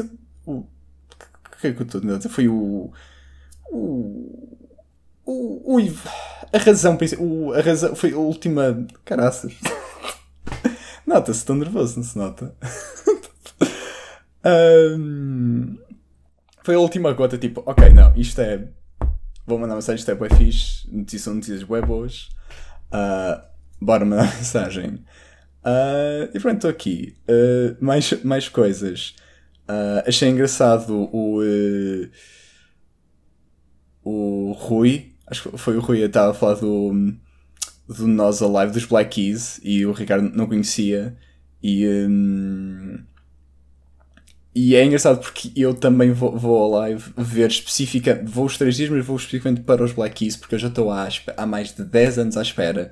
Porque se não me engano, eles vieram cá a primeira vez para aí em 2011, 12, estava eu para aí no nono ano. E tipo, oh meu Deus, Black Keys, foi quando eu descobri a banda e fiquei, oh meu Deus, eu quero ir, mas era em Lisboa, uma terça-feira, e eu tinha escola, aulas de nono ano, e tipo, não ia dar. Uh, e depois houve um outro ano, acho que em 2014, que eles foram ao live também. Uh, mas eu não pude ir nesse dia e uh, perdi a oportunidade, mas pensei, ah, eles vão voltar. E depois, neste caso foi em 2014, nove anos passaram sem, sem eles voltarem, entretanto houve, eles fizeram, tiveram uma espécie de hiato lá pelo meio, mas agora voltaram com músicas novas. E, e pronto, vou lá para concretizar o desejo do meu eu de uh, 12, 12, 13 anos, 12 anos para aí. Um, e achei engraçado, engraçado falar em Black Keys especificamente, porque eu estava, oh meu Deus, sim, vou ver Black Keys, yeah, vai ser. Espero que seja bem fixe, honestamente. Se não vou apanhar grande balde de água fria, espero que. Quer dizer, com este calor também. Hoje teve um calor insuportável no Porto, por exemplo, um balde de água fria, nem era a, pior coisa, mas pronto. Uh, e suponho para acabar, porque estou aqui a olhar para o Audacity, já tenho 12 minutos e sinto que estou só a dizer coisas. Espero bem não, não ter enganado em nada, porque acho que isto é que é, faz, pensa um, um bocadinho, faz o clique, dá record e vai o primeiro take, porque pá, mais genuíno, vai tudo, whatever. Um, mas relativamente a jogos, uh, tivemos efetivamente o Steam Next Fest há uma semana ou a meia semana, foi na, foi na semana passada. E uh, novamente eu vi o anúncio, oh meu Deus, e disse sim, oh meu Deus, yeah, sim, vou jogar boés boas demos, vai ser boé fixe. E acabei por jogar tipo, quase nenhuma demo. Mas uh, aqui eu. Ou melhor, joguei duas demos assim de. que acho que sejam de realçar. A primeira é o Stunt Derby, que para quem conhece o canal de YouTube uh, No Clip, que fazem documentários uh, so, sobre jogos e vão entrevistam imensos developers uh, e não só. Uh, o Santori é um, é um, nasceu de uma experiência que eles pensaram em e se nós criássemos um jogo e tentámos dar publish do jogo para também nós ficarmos com, com essa experiência, porque eles diziam que quando tentavam entrevistar as pessoas e faziam perguntas mais relacionadas com o publishing e com os, os deals que os estúdios têm, acabam por ter que fazer, que muita gente não ou não pode falar, ou não se sente confortável em falar disso, eles pensaram, então se nós fizéssemos o nosso próprio jogo e nós passássemos por esse próprio uh, por esse próprio percurso para nós podermos documentar e, e sim, documentar e, e mostrar ao público como é que é. Uh, e o Stunt Derby, eles tentam, é ainda um jogo muito em early release, se não me engano, mas eles, a questão que eles fazem, até posso ler aqui a, a sinopse do, do Steam. Stunt Derby is a throwback stunt car racer with high fidelity physics. Uh, portanto, penso em um jogo low-fi de carros, muito baseado só em físicas, uh, de stunts também.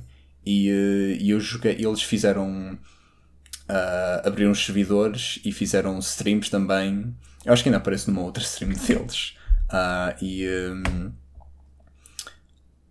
e e é um jogo interessante, eles têm vários modos, têm corridas normais, tem um track editor também, tem corridas normais, mas tinha uma, tinha uma que era uma espécie de, de team race, em que havia equipas com diferentes cores e uh, tinha, tinhas que passar pelos checkpoints na mesma, mas a pessoa dessa equipa que estava mais à frente tinha a bandeira e depois se um outro uh, jogador dessa equipa ultrapassasse essa pessoa uh, e chegasse ao próximo checkpoint primeiro, depois essa pessoa ficava com a bandeira. Portanto, era quase uma daquelas. Uh, Está-me a faltar um termo em português, mas aquelas rally races. Uh, de. Sim, rally. Não, não, é, não é de rally, é de. de passar o, o objeto, o cilindro. Estou uma desgraça. Uh, mas achei interessante e a demo ainda está up e tem modos offline também para ir com bots também, portanto quem quiser experimentar pode ainda experimentar. E outra demo que eu experimentei foi o Goodbye Volcano High, se não me engano, que foi anunciado há já um ou dois anos numa showcase da PlayStation, acho. Uh, que tinha. Parecia quase uma série de animação 2D com dinossauros num, num secundário. Que eu olhei para aquilo e pensei: isto é basicamente Life is Strange e Night in the Woods, mas com dinossauros. E efetivamente, do pouco que a demo mostra, uh, é isso. Uh, uh, a premise é que portanto, é uma sociedade, uma sociedade só de dinossauros e os cientistas descobrem que um meteoro, um meteorito, já não qual deles especificamente, qual é o termo cientificamente correto, mas que vai possivelmente colidir contra a Terra e as pessoas estão, será que é verdade? Será que não é? Será que devíamos fazer alguma coisa? Será que não devemos? Mas toda a gente continua a viver a sua vida normal estes e a protagonista, já não lembro o nome dela, não sei se é Fang. Eu acho que se não é Fang, é uma coisa, é um nome parecido. Está ah, uh, no secundário e, e, tem uma banda com. com. com os seus amigos e uh, o, a gameplay é basicamente até do que a demo mostra, que é mais ou menos 20, 30 minutos, não passa disso. Uh, é um, só escolhas de algo. Um, mas acho que deu para perceber o estilo de jogo que é, portanto, só escolhas de diálogo, é muito à base só de, das personagens, o jogo está a tentar vender o. É, parece literalmente mesmo uma série de animação 2D uh, eh, playable, nem deu. nem teve. não sei se o jogo eventualmente terá puzzles. Como o Life is Strange ainda tinha puzzles, e até o próprio Night in the Woods tinha assim rhythm sections e assim. Uh, nesta demo só era basicamente só diálogo, mas pá, os designs dos personagens são achei fofos, achei porreiros. A, cena, a ideia do, do meteoro que vai colidir uh, seguindo a, a, a, teoria de que efetivamente os dinossauros foram, uh, foram levados à extinção devido a essa colisão, é, acho que é uma premissa interessante. Uh, não sei se, o que é que vai acontecer no final, se aquilo vai cair, se não vai, acho, ainda ninguém sabe, né? A demo dá a entender que é o início do jogo, se não, no início da história, quero dizer. Uh, mas não sei, acho que essa também ainda está disponível e é muito curta, é 30 minutos. Um, e, e também achei interessante. Fiquei, já estava curioso para ver eh, como é que o jogo seria e eh, não me deu assim nenhuma novidade chocante. Acho que confirmou mais aquilo que eu já, da ideia que eu já tinha do jogo, mas para quem gosta de, gostou de Life is Strange e Night in the Woods, essas histórias de, de adolescentes, um, com um bocadinho de angst misturado pelo meio, quem gosta de, sobretudo de animação 2D também, acho que, que é uma boa aposta. E uh, eu já estou a falar de 8 minutos e meio, devo estar a fazer competição com, com o Rui com o Ricardo para, para alongar. Uh, depois destes episódios mais curtinhos que eles fizeram, a ver se voltam assim aos maiores, que é para o backlog aumentar também. Uh, e, e, e, é isso. E acho que me vou deitar, que já é tarde. Uh, peço desculpa a qualquer coisinha e continuem com o bom trabalho e continuem todos a ser muito lindos. Até à próxima. Bom, Ricardo, temos recorde de mensagem? Temos recorde. Temos. Grande Alexandre Rocha, obrigado pela tua mensagem. Uh, obviamente bem descontraída e, e entusiasmado. Acho que foi, entusiasmado, não foi? foi? adorei o entusiasmo, oh, Alexandre, adorei o teu entusiasmo. Estavas tão feliz. Eu, não, eu acho que fiquei feliz de te ouvir, de estares feliz a falar aqui para, para a mensagem. Sim, independentemente dos assuntos, uh, good vibes mesmo. Gostei bastante também. Ricardo, uh, a dica para o Oscar é evidente. Portanto, ele, ele, ele deve gostar tanto, o, o Alexandre Rocha deve gostar tanto do cartão de memória que faz a única introdução que é só o Oscar que faz, seja nas mensagens que envia aqui é para verdade. nós, não é? Que é o, o Saudações Galináceas. Muito bom, muito bom. Oscar, uh, tens aqui um fã. Portanto, fica a dica para o Need for Speed, que o Oscar gosta pouco, gosta. Gosta pouco de azeite no, no, no Fast and Furious. Olha, dá-lhe ideias. Eu, eu poderia jurar que vai haver um episódio dedicado ao Need for Speed no, no próximo jogo. Normalmente eles fazem os episódios acompanhados a grandes lançamentos. Portanto, se houver este ano Need for Speed, já sabes, deve haver de certeza. Não é, Oscar? Ricardo, o que é que parece? Quase certeza. Depois, uh, pronto, estar feliz do, do IndieX e do Dave Gann, o IndieX neste caso também no meu XL, que vai estar no Porto, sim. E no XL, uh, Rui, uh, falando do XL, desculpa interromper-te, acho que é vai ser a primeira vez, se a memória não me falha, que um evento só de jogos acontece no Porto só, ou pelo menos assim, um evento grande só de jogos. Obviamente já aconteceram eventos. Tivemos o Comic Con, né? não conta mas, isso, Sim, mas o Comic Con assim mais generalista, não é? De cultura, de cultura pop.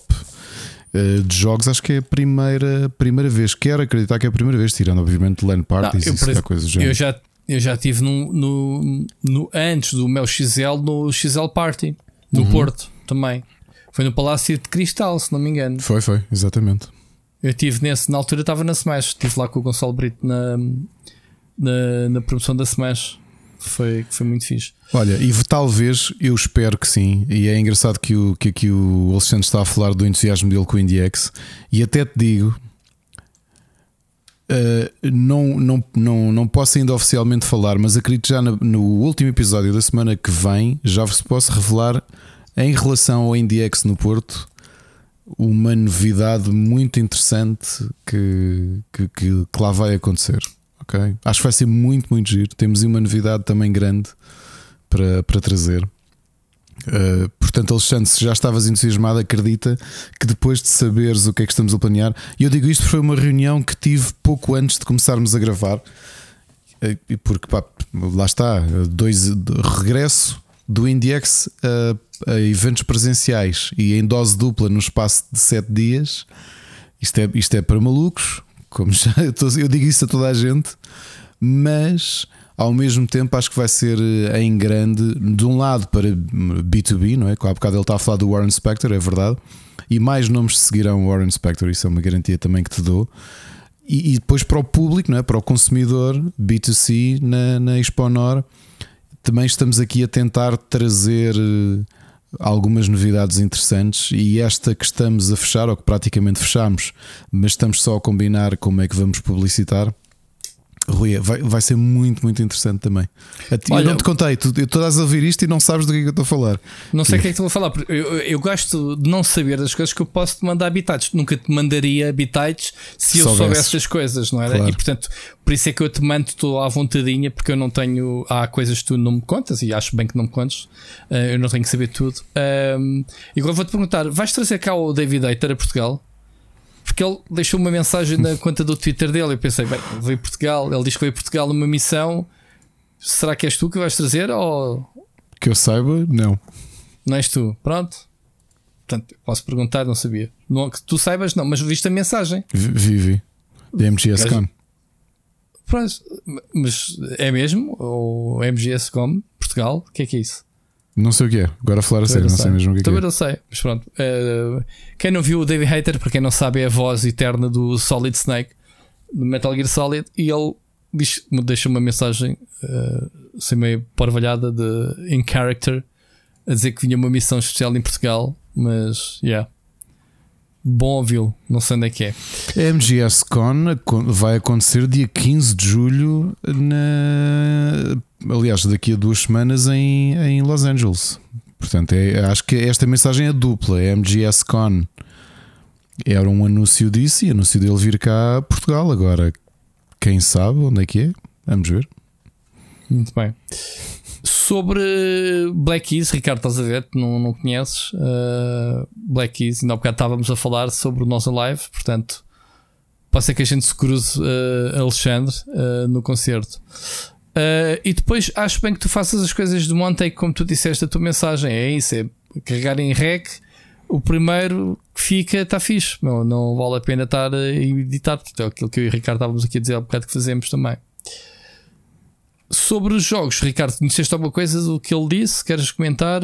Não, até porque não tenho jogado nada do Next Fest e uhum. até os developers que nos têm contactado, não só os tenho redirecionado para o IndieX, por razões óbvias, mas também porque há alguns, já disse, e acho que já estou um bocadinho nessa, nessa, nessa posição que tu já, já partilhaste aqui muitas vezes, que é nós quando jogamos estas demos, dificilmente vamos voltar uh, só em situações muito, muito específicas para o, para o volume de jogos que chegam. Sim, só eu situações... o Guild dentro do Next Fest, lá está. Já aqui é, falei também. Só muito difícil. Guild, eu disse Guild, desculpa. O Ugly. Uh, ugly. O Ugly, sim. Estava a pensar no Guild. Que foi finalista do Indiex ano passado. O Ugly, sim, o João disse só muito dificilmente é que vou lá voltar. E portanto, o que me, o que me tem acontecido neste tempo, não sou muito atarefado e não estou a conseguir dar vazão a, a muita coisa que tem saído. Então, este maio e junho foi, foram mais atarefados. Uh, tomei esta a postura neste Next Fest de dizer aos developers: Ok, olha, uh, vamos guardar. Eu quero escrever sobre este jogo, mas quando já tiver mais desenvolvido do que, do que agora, porque eu acho que agora vai ser vai ser só assim um, um um sabor mais superficial e, e, e, infelizmente é isto. Quer dizer, não, se, se mesmo quem tem uh, empregos de videojogos, é? de escrever sobre videojogos, não tem tempo, na maior parte das vezes, de revisitar jogos, então nós que, que sacrificamos horas de sono para conseguir, conseguir acompanhar o que nos enviam, ainda mais, não é, Rui? Exato. Exato. Muito bem. Um, Queres acrescentar uma coisa mais à mensagem de Alexandre? Obviamente, convidando a mandar mensagens, não precisam sim, ser uh, 3 horas como a tua que mandaste agora, mas manda, vai mandando, vai partilhando o entusiasmo com a malta. Obrigado pela tua mensagem. Ricardo, continuando aqui com as notícias. Uh, a semana passada houve um evento que por acaso passou-me ao lado da Anapurna, não sei se viste. Eles tiveram também um, uma conferência com a apresentação uhum. de jogos. Chamou-me a atenção, entretanto, aqui ver as notícias para, para, o programa que eles anunciaram o primeiro jogo. A Anapurna, que é um, uma editora né, que publica jogos de terceiros, anunciaram a criação do primeiro jogo in-house, portanto, do estúdio interno e é exatamente uh, um jogo baseado em Blade Runner oficialmente. Portanto, Blade Runner 2033 Labyrinth, que se passa entre o primeiro e o segundo filme. Portanto, só há um teasing, um pequeno trailer. Está com um ambiente brutal de Blade Runner. Portanto, curioso para saber que aqueles tipos têm muita ligação a, filme, a jogos cinematográficos, não é, Ricardo? Uh, tem aqui good stuff. Eu sei que tu ainda não viste sequer o novo Blade Runner, o novo que já é de 2017 que estás a ver essa ao Sírio, não é? Ixi, mas, é. mas parece, parece bem. Uh, conheces alguma coisa da, da, produção deles, os planos deles? Ou, ou não, assim? mas eles têm, têm, o, têm o seu. Quer dizer, o grande parte do, do, daquilo que é o, o, o dinheiro que, que, que a Anapurna mexe vem, do, vem da animação, não é? Portanto, não sei se eles não vão aproveitar, se vão fazer algum tipo de contacto entre aquilo que é a sua tradição do cinema para a produção interna de videojogos, porque realmente eles redirecionaram muito dinheiro que fizeram com o cinema para, para o publishing de videojogos. E foi aí que foram ficando ficando conhecidos, não é? E, e que lançaram uma série de jogos que nós já falámos aqui, mais eh, jogos mais eh, narrativos ou mais experimentais. O, o 12 Minutes, por exemplo, eh, uhum. não nos podemos esquecer que foi lançado através da Anapurna, porque o a próprio Stray, portanto, a tradição da Anapurna passa muito por estas experiências eh, mais artísticas eh, e, portanto, é, as expectativas são muito grandes porque é exatamente isto que é a Anapurna também em, no cinema. Não, é? não, não são um estúdio de, de animação, são, mas também não são não são uma Illumination, isto não, sem críticas, não é? Tem uma, tem uma abordagem muito diferente. Portanto, as minhas expectativas para um Blade Runner de produção interna da, da Anapurna são muito grandes agora. São curiosas, não é? é? Vamos ver o que é que vamos ver o que é que vai sair daqui. Porque esta história de apostar em, em, em seres uma editora e é engraçado, Rui, desculpa de quase fazer já a ligação ao teu próximo tema, porque a realidade é que, do ponto de vista de negócio, o risco entre ser um publisher e ser um, um, um developer ao mesmo tempo nem sempre é, é, é fácil. É? E temos Sim, um caso muito do... paradigmático, não é? Já que falas do próximo tema, é isso é, é outra notícia. É, criticámos aqui o Golan, não é? A Daedalic Entertainment, que era um estúdio que até fazia tem diversas séries, sobretudo de o estratégia de... e de aventura, point and click, não era? Sim, o Deponia, por exemplo. O Deponia. Um, decidiram com pronto, não sei o que é que aconteceu com o Golan, decidiram cancelar uh, um suposto projeto que estavam a, a, a, fazer de Lord of the Rings, portanto, um segundo jogo, e agora deixaram de produzir internamente jogos Uh, 25, estou aqui a ver a notícia do Eurogamer, 25, Sim, 25 funcionários foram, foram afetados, uhum. né, que foram despedidos, e passa a ser só publishing de, de jogos. Faz sentido este, este inverso, Ricardo, de negócio, uh, deixar eu, de produzir para ser. Eu tenho pena editora. porque historicamente não é só, não é só o Deponia, o Silence, é uma série de jogos bons que a Daedalic lançou. Aliás, jogos que não serão bons como lhes deram algum, algum arcabouço financeiro para publicar um, um, um jogo que, que, que, nos é próximo, digamos assim, porque conhecemos o seu autor, o, o Moonin, que passa muito ao lado de muita gente que segue o game development português, mas que é uhum. é capaz de ter sido os grandes títulos uh, da, da, década passada, talvez os primeiros títulos a ter um grande destaque no, no, no Steam, né? lançado que foi um curso final, foi, aliás, foi um jogo de final de curso do Johnny Rodrigues, uhum. que, e do André Sanches na altura que estavam na Restart, acho eu. Uh, ainda, acho que ainda não era World Academy, não, ainda era Restart. E que a Daedalic gostou muito do projeto e, e, comprou, e que foi publicado e continua a ser, uh, do ponto de vista de vendas, um, um sucesso. Uh, Uh, sem poder entrar, aliás, tenho mais ou menos ideia, mas sem, sem, sem autorização não, não vou dizer, mas é um sucesso comercial.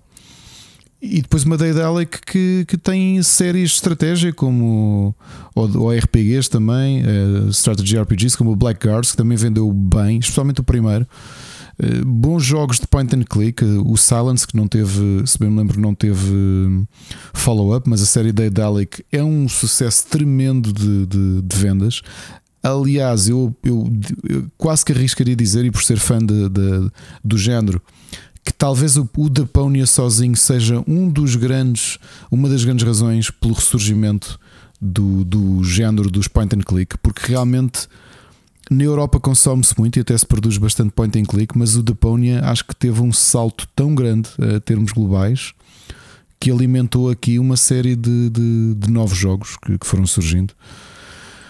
Ver o Golem, que era um. Isto parecia assim um momento make it or break it, não é, Rui? Que é de repente o, o sucesso e o, arcabouço de uma Daedalic garante-lhes a aposta de poderem de poderem fazer um jogo de, de dentro de, um, de, uma propriedade tão grande como Lord of the Rings. Eu não joguei, tu é que jogaste, mas uh, esbardalharam-se, passando aqui a expressão, né? e, e esse esbardalho que de repente leva, que é a parte que me chateia mais, ao despedimento de pessoas, que é triste, não é? Portanto, como é que como é que isso faz com que a empresa vire agulhas? Porque é, não, acredito que parte destas pessoas fizeram lançaram jogos bons pela empresa nos últimos anos, na última década, e de repente vão ser despedidas, percebes? É, é triste. É o que é. Bom, uh, as notícias da semana estão um bocadinho voltadas para esta temática, Ricardo uh, investimentos. Uh, outra notícia que surgiu foi uh, muito também à conta do, do processo em tribunal, né? parece que se lavam roupa suja, ou, ou melhor, revelam-se segredos, né? documentos que supostamente são secretos, que mesmo rasurados com alguma alguma informação confidencial acabam por, por cair, né? É. cair, cair na, nos mídias. E então eh, há uma notícia que até tem revoltado um bocadinho a, eh, a própria comunidade de, de, developers, que é o, budget que a Sony alocou a jogos como o Last of Us e o Horizon. Portanto, uh, só cada um destes dois jogos foram investidos 220 milhões de, euro, de dólares para o Last of Us 2 e acho que outros 200 milhões um, ehm, para o Horizon. Portanto, estamos aqui a falar de produções de 6 anos produções que metem 200 pessoas a trabalhar uh, durante 70 meses, Ricardo, e, e a indústria revoltou-se a dizer: pá, isto é inconcebível, isto é, é, é algo que, que não é sustentável. Portanto, uh, mas a Sony tem retorno destes jogos, portanto, as coisas acabam por. Uh, é um risco muito grande, mas acaba por resultar para a Sony, pelo menos. Ricardo, o que é que tens a dizer sobre isto? Eu não consigo perceber o, o, o celeuma com este valor. Toda a gente soube porque o Rockstar abertamente falou nisso. Quanto é que foi, quanto é que foi qual era a produção ou o orçamento aproximado de um Red Dead Redemption? Uhum. Qual é o orçamento aproximado de um GTA?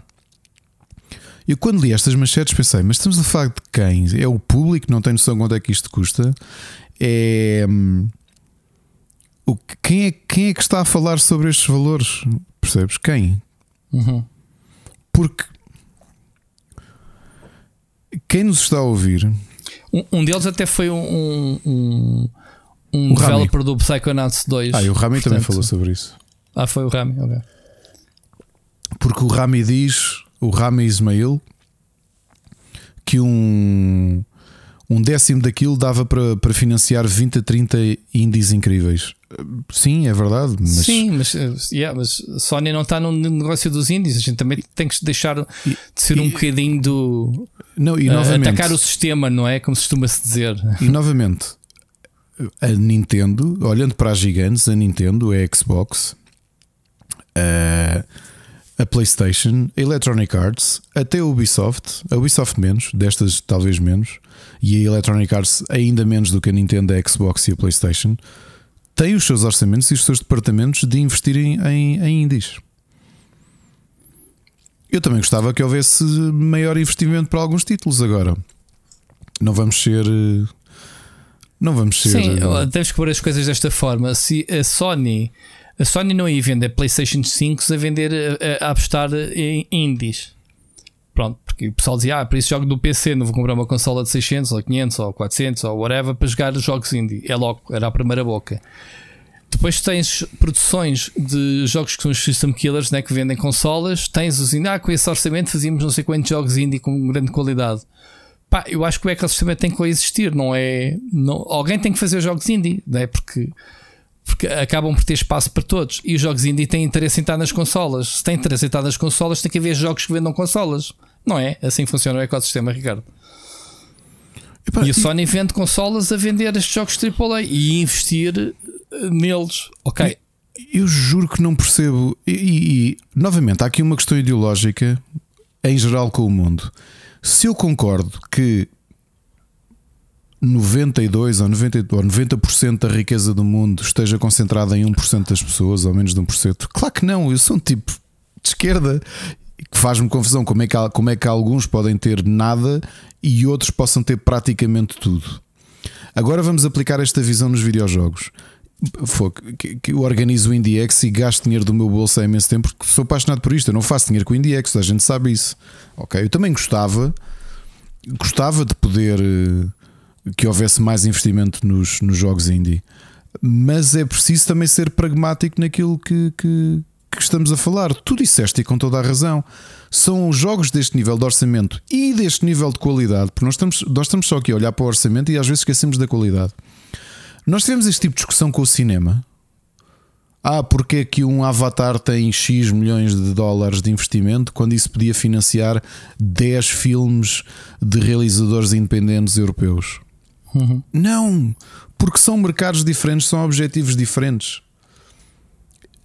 no caso da Sony e a Nintendo também, em alguns casos é, é, é Xbox, mas pelo menos os AAA, quando investem, a Rockstar, obviamente, quando investem estes valores, recuperam-nos e são, e são jogos, como tu dizes, que são system killers, que vendem as próprias plataformas. Este investimento é necessário, ok?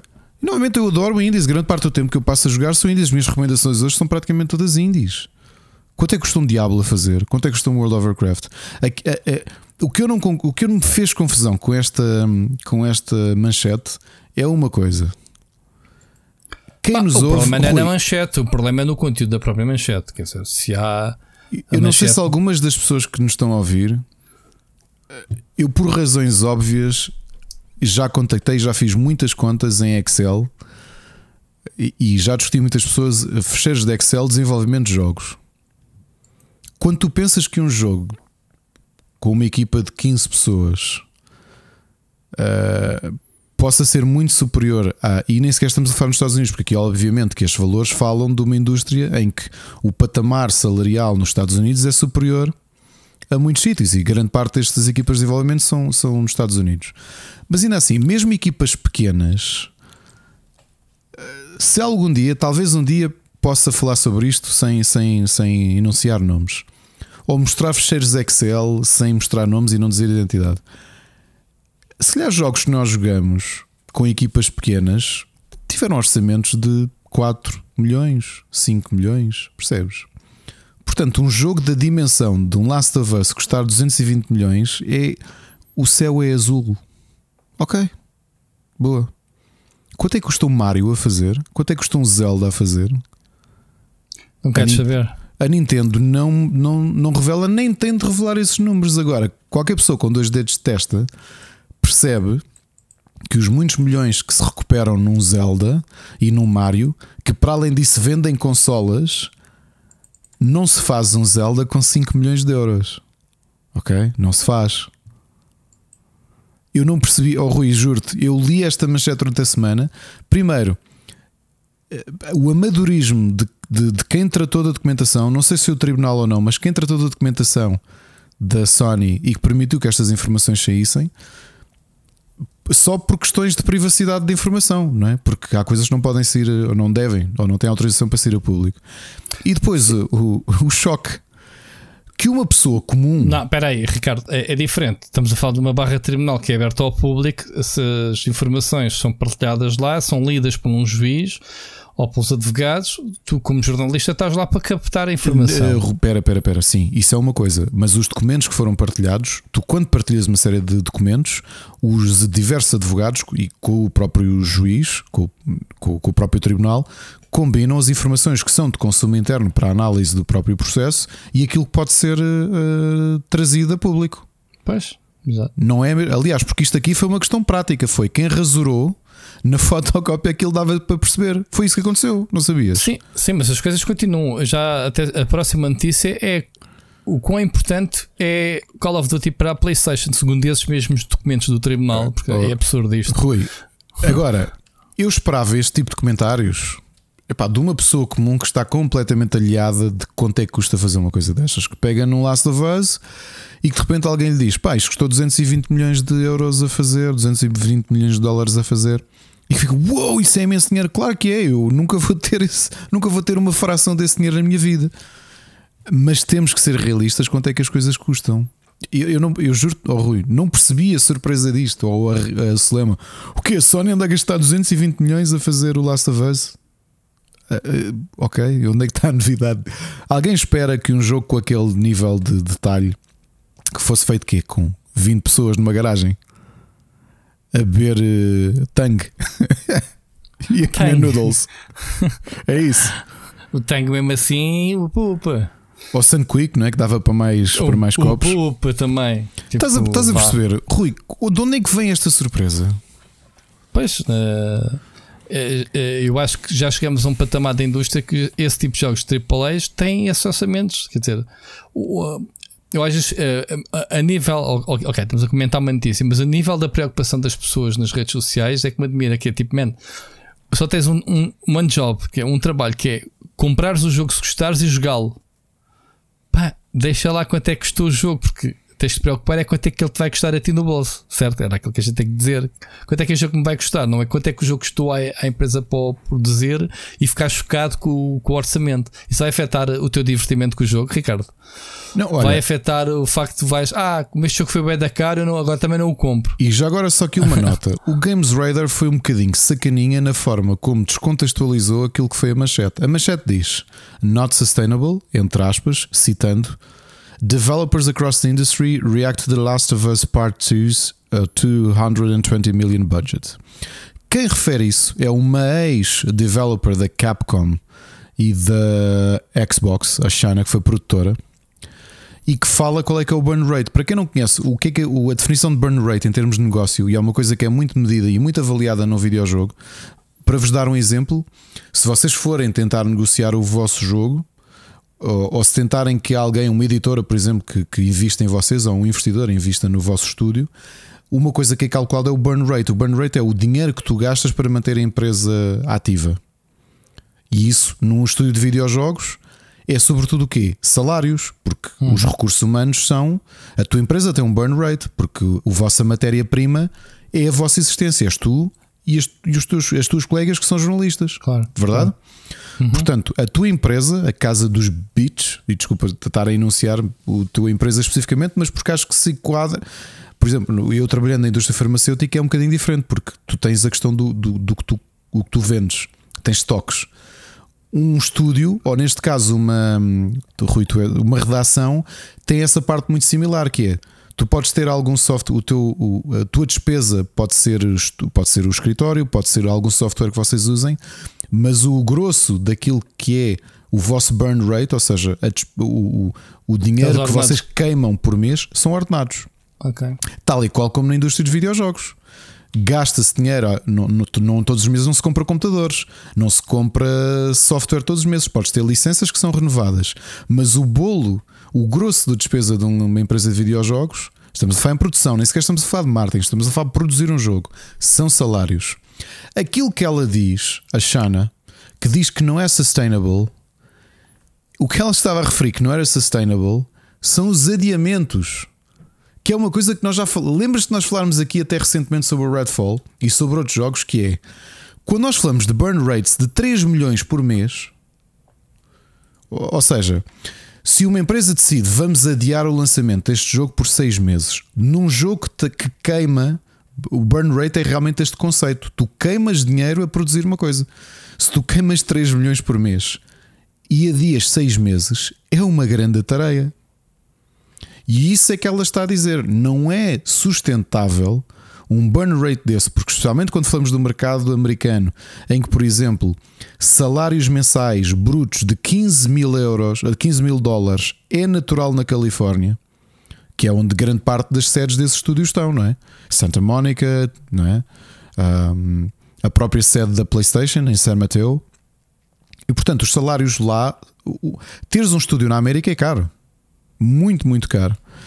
E por isso é que ela dizia aqui: spoiler alert, game development is expensive. É claro que é caro, ok? Vamos também analisar outra coisa olhando para o mercado português, também sem dizer nomes. Todos nós sabemos como é que tem crescido grande parte das indústrias que criam empregabilidade em Portugal. Ou pelo menos há um tempo quando o mercado era um bocadinho diferente e menos globalizado. Porquê que Portugal era tão atrativo?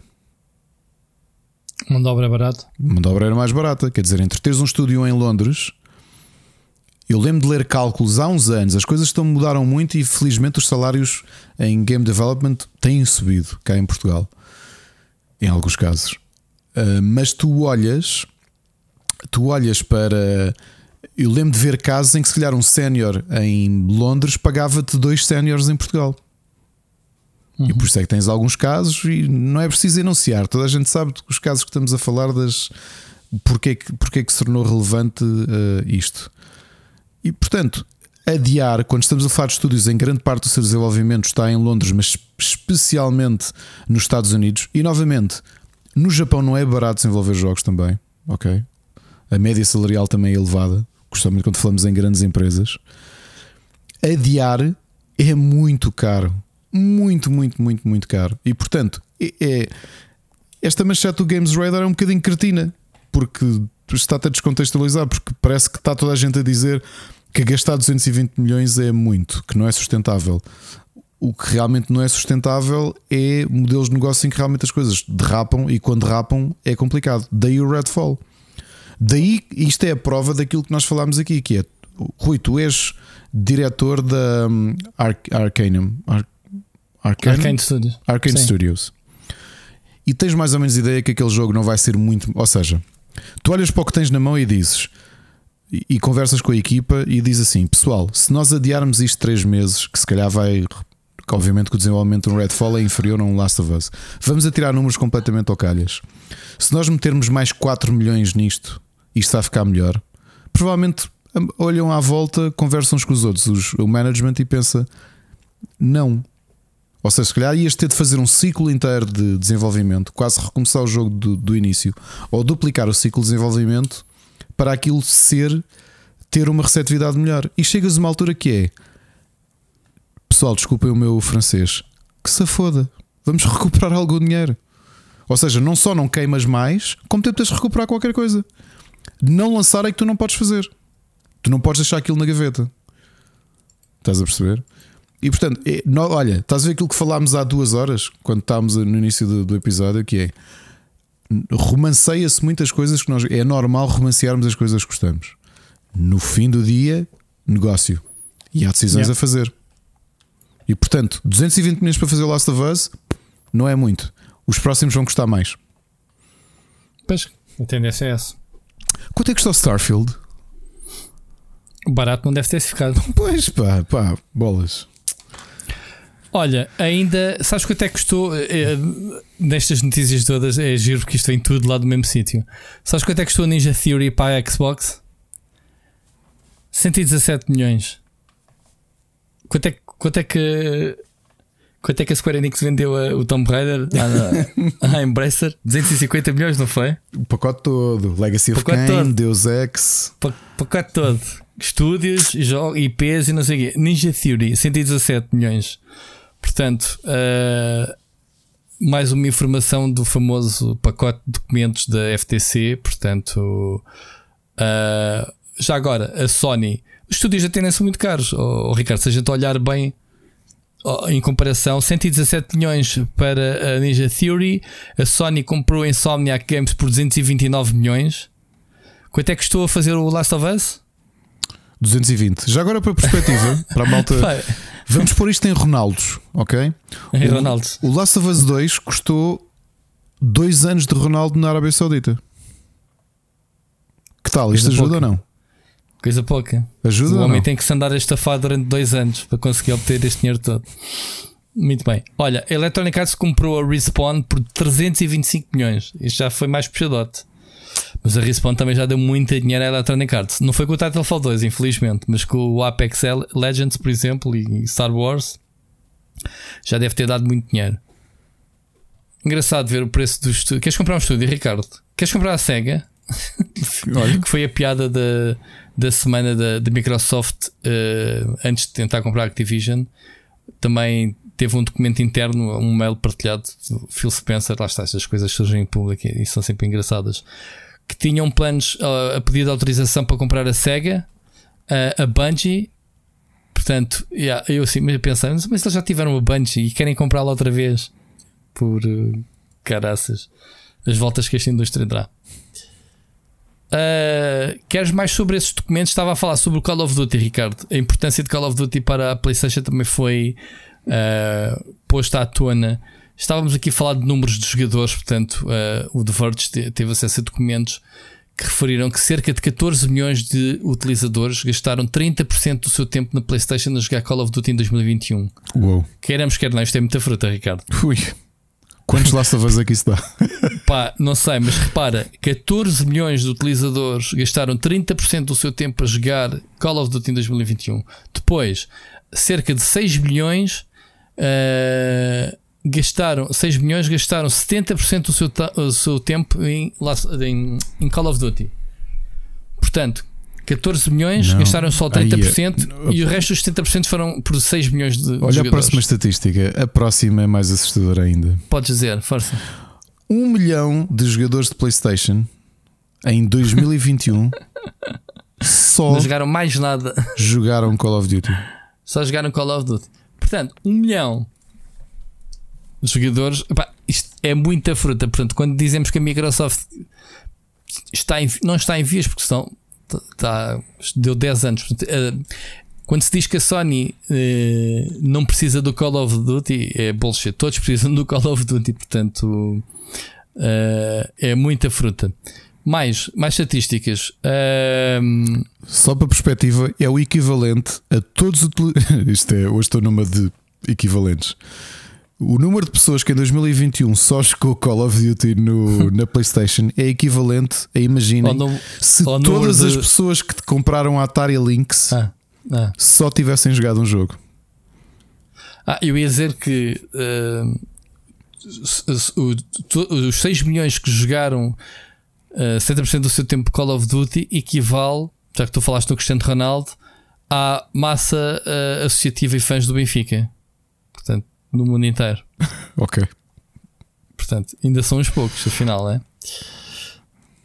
Ricardo, mais. Uh, pá, gastaram cada jogador destes 70% que só jogaram.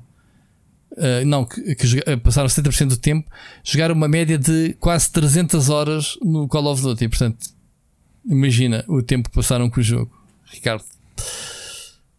Mais os Mais. cálculos que fazem é que ah, entre diz, acessórios, hardware, subscrições e jogos e serviços PlayStation, aqui obviamente que se fala da questão do online, porque quem joga Call of Duty estas horas todas está a jogar online, que o cálculo é que isto tenha significado para a PlayStation 15,9 bilhões. Portanto, mil milhões, falemos yes, em português. Falemos em português, mil milhões, exatamente. é muita fruta. Não. E portanto, quanto é que tu gastaste a fazer um, um, um Horizon e um Last of Us? Pinners. Pinners. Cá está, em perspectiva as coisas. Portanto, malta, retornos uh, versus investimentos. E portanto, estamos a falar de uma Sony que não tem nada a ver com o Call of Duty. Portanto, se a Sony ganhou este dinheiro com o Call of Duty, imagina quanto é que não ganhará uma Activision, não é? Com o jogo, independentemente de onde possa jogar. Uh, mais, há aqui mais um dadozinho de final. Estava aqui a ver. Não, não é mais nada. Mas olha, muito interessante estes números, verdade ou mentira, deixam sempre, uh, deixam-nos colocar as coisas em perspectiva, não é? É muito importante isso. Novamente, é, eu acho que isto é, é um, eu acho que é sobretudo um abrolho, esquecendo os clubismos das coisas, é um abrolhos para nós percebermos um, quanto é que tudo isto move, quanto é que gera de dinheiro, a importância que as coisas têm, o, as razões muitas vezes são diferentes daquilo que eu vou no final da terceira season de Succession. Quando quiserem ter clubismos no meio desta história toda da FCT, vão ver Succession e vejam numa empresa grande aquilo que tu tens de atar cá para fora para justificar as reais intenções daquilo que queres fazer. Aquilo é ficção, mas não é assim tão ficção quanto isso. Não é tão ficção, não. Dinheiro é. acima de tudo. Amigos, quanto é que isto vale? É isto, ok? Não há ninguém que esteja a lutar pela Activision porque. Ah, não quer vender, não queres quê? Por quanto? Não, não, não, não há ninguém que esteja a lutar pelo, pela Activision porque o Call of Duty mudou a minha vida. Eu sou fã do. Não, Call of Duty mexe dinheiro, não mexe dinheiro, mexe muito dinheiro, ok? Uh, e é isto. E com números destes, é muito difícil de dizeres que não há impacto no negócio. É muito difícil mesmo. Yep. Vamos uh, move on, Ricardo. Yes. Aqui para, para mais um ou dois tópicos que ainda temos para falar, que é hum, notícias de Star Wars The Old Republic. A BioWare delegou o jogo, portanto, deixou de estar envolvido na produção de conteúdos para o jogo. Uh, eu não sei se isto são boas, más notícias. Uh, pá, se é boas notícias para a BioWare gastar os recursos que estavam no jogo para pronto, criar coisas novas, não é? Que é o que a gente precisa. BioWare é um, é um estúdio que se precisa de se reencontrar. Olha um bocadinho como a Blizzard se reencontrou agora, não é? Um, e então o estúdio que pegou no jogo foi. Uh, eu tinha aqui o nome, mas já não me recordo. É? É Broadsword. Broadsword. O que é que eles fizeram? Eles têm a experiência. Um, eu, acabei por, eu tinha aqui eles, para, eles, eles tinham comprado a Origin Systems, portanto, eles ah, são os proprietários do último online.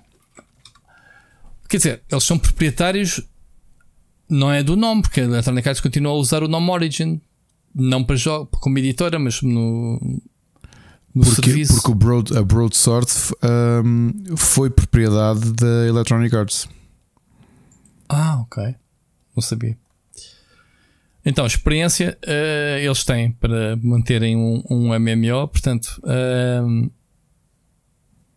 o que é que isto vai, vai acontecer? Eles têm eles têm aqui uh, planos né, para, para, para o mundo de Star Wars The Old Republic continuar a crescer. É um MMO que eu tenho muita pena não jogar, Ricardo, sabias? Uh, a única vez que eu tentei jogar o jogo já foi depois deles passarem da subscrição para free to play e pá, o jogo estava todo broken, a meu ver, em termos de microtransações e não sei o que, muito agressivas, espaços de inventários e isso. Era muito estranho. Eu gostava muito de ter jogado este jogo.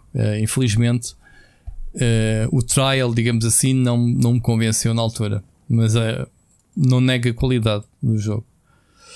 Portanto, uh, vamos ver se a BioWare agora está concentrada a fazer o novo Dragon Age, portanto, e o, próximo Mass Effect, que esperamos, obviamente, que meta o estúdio on rails outra vez. Parece bem, Ricardo? Queres acrescentar alguma coisa? Não. Então, por fim, só uma nota que andamos sempre aqui a falar de inteligência artificial e a Valve tem, uh, pronto, tem, tem vindo a, a cortar uh, jogos, jogos que tenham conteúdos gerados por uh, inteligência artificial. Epá, isto pode ser um problema, Ricardo, termos jogos. obviamente que o ChatGPT e, e todos esses sistemas de IA generativa criam conteúdos, texto, imagens, música, não sei o que temos ouvido falar muito. ainda há pouco tempo vimos que os Grammys também se recusaram a dar prémios a, a artistas que componham maior, maior, maior, maioritariamente uh, através de sistemas de IA. Está a remexer todas as indústrias até haver mecanismos de proteção e de regulação uh, e de detecção do que é que é feito ou não né, por, por IA.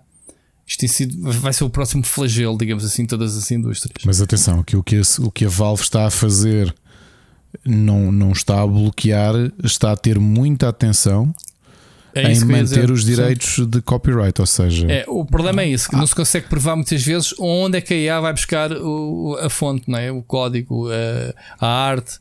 E, e, o que é que pagam ou não direitos de autor? É isso que dizer? Sim, Exato. por exemplo, uh, Rui, eu estive no outro dia a brincar. Tu sabes que eu, por, questão, por razões profissionais, tenho o pacote profissional da, da Adobe né, e trabalho com ele todos os dias. E a Ana, como, como está mais dentro, tem estado muito mais próxima das conferências e da tecnologia em torno de, das ferramentas de design e não só, de imagem. Ela esteve a ver a conferência da, da Figma de, que foi comprada pela Adobe. Já agora, a Figma, só por curiosidade, isto para pôr em, em perspectiva, o Figma, para quem não sabe, é, é um, era um software que é um software colaborativo de, de, design de interfaces, tão importante que a Adobe os comprou. Uh, no nós falámos disso aqui uh, o ano passado. Uhum porque a, a, Figma era competidora do Adobe XD, portanto havia muitas empresas de videojogos que em termos de interface trabalhavam com XD, mas a grande maioria já trabalhava com Figma. E a Adobe o que é que fez? Aquilo que a Adobe sempre fez, que foi comprar os concorrentes. Um, o que também criou aqui muitos problemas, uh, especialmente com as leis de merger da, da União Europeia. Uhum. Uh, foram 20 mil milhões que a Adobe deu pelo Figma, portanto, vê a importância que isto tem para, para as indústrias todas. ok? E onde é que eu andei a brincar com o, o AI, porque a própria Adobe, dentro de vários softwares, o, o, Photoshop é um deles, o Illustrator também, anunciou uma série de ferramentas de geração de imagem e anunciou o seu próprio, vá, digamos, o seu próprio Mid Journey. Eu escrevi sobre isso, sim. Com uma diferença, Rui, tu lembras qual é que é quando falaste sobre isso? É, tu dás umas prompts aos desenhos e o gajo que cria-te expande. Eu, eu, fiz uma notícia. Mas, mas há uma diferença entre o Mid Journey, o DALI e a ferramenta da, da Adobe as ferramentas que a Adobe fez, que é a eh, total garantia que tudo aquilo que ali está, aliás, há duas garantias. A primeira ah. é que nada foi utilizado que tivesse fosse que não tivesse autorização para ser usado. Portanto, todas as imagens que foram sendo entregues, fotografias, ilustrações, é Porque uh, designs. esse sistema foi, uh, foi treinado com o banco de dados da, da Adobe. E, exatamente, é e o banco de dados da Adobe é pago. Portanto, o Creative, o Creative Cloud tens acesso a um acervo, como se fosse um iStock Photo, por exemplo, mas tudo uhum. aquilo tem direitos. E portanto a Adobe garante que tudo aquilo que tu geras está a ser gerado apenas a partir, a partir de, um, stock de conteúdo que foi devidamente pago para ser utilizado. A segunda coisa é que tudo aquilo que é gerado vem com essa informação que foi gerada através de, de inteligência artificial também. Portanto, e andei a brincar, uh, achei, achei interessante a, a ideia uh, e gostei sobretudo da, da postura da Adobe.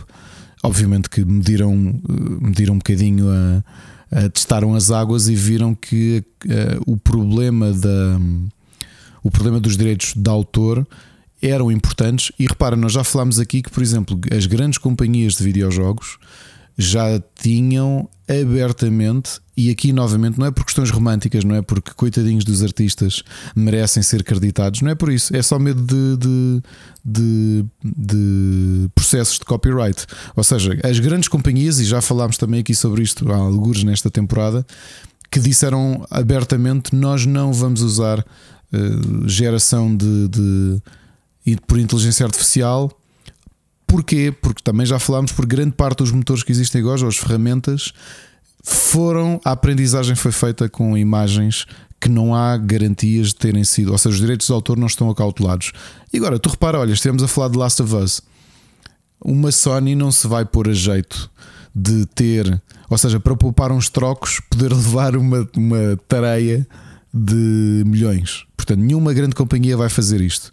Eu acho que a Adobe nisto é inteligente por te apresentar uma solução que te garante que tu não tens uh, uh, liability legal, portanto que não tens qualquer vulnerabilidade. E assim, é inteligente a parte deles, porque eles estão a posicionar-se, eles são uma ferramenta profissional.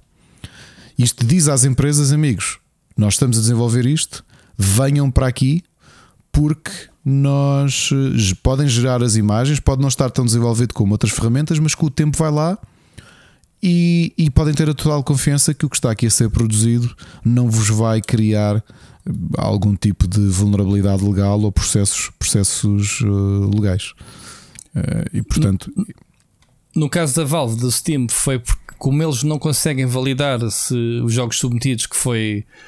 Em que, é detectado claramente que houve ali mão de inteligência artificial a desenvolver arte, portanto, uh, eles querem seguir, obviamente, as regras não é? Da, da, dos reguladores e têm andado a, a, atento a isso. Portanto, que é o que eles estavam a dizer. A Valve quer publicar o máximo de jogos, mas não quer ter, como tu disseste, problemas como, como a Adobe e não quer que, que hajam jogos à venda que possam estar a, a pisar, não é? O risco de um, direitos de autor. Aliás, que o próprio artigo de VJ, uh, VJ 24-7 que tu puseste aqui relembra que esta questão começou a ser gerada por causa do High on Life na altura, porque se percebeu sim. que aqueles posters tinham sido feitos posters, com, com Mid Journey e a própria Valve ainda, ainda está aqui eh, meio indecisa o que é que faz em relação ao jogo. Porque pode haver questões legais aqui de, de, de, do que está ali na base serem trabalho com direitos de autor. Isto é muito complicado, esta inteligência artificial. Uh é complicado, mas é daqueles temas que a gente vai voltando aqui recorrentemente. Porque, por exemplo, no outro dia a Ana mostrou-me um dueto que fizerem, fizeram com inteligência artificial que foi uma, o My Immortal, acho eu, dos Evanescence, um dueto que nunca aconteceu com o Chester dos Linkin Park. Porque já tens também, tu acho já, já escreveste sobre isso, não é? Já tens também para programas de voz cantado. Sim, sim. sim, sim. E, e e portanto, existem dois caminhos. Há quem esteja a utilizar isso com a voz de alguém, o que hum, pode ser aso, pode dar aso a. Porque tu não podes apropriar-te da identidade e da voz de outra pessoa sem direitos, não é? Senão dávamos todos aqui a lançar álbuns do Michael Jackson. Claro. Mas por outro lado, no outro dia até foi, olha, foi o Luís Pinto que me falou nisto, sabes que ele é muito, dedica muito tempo à, à produção musical e lê muito e investiga muito sobre softwares.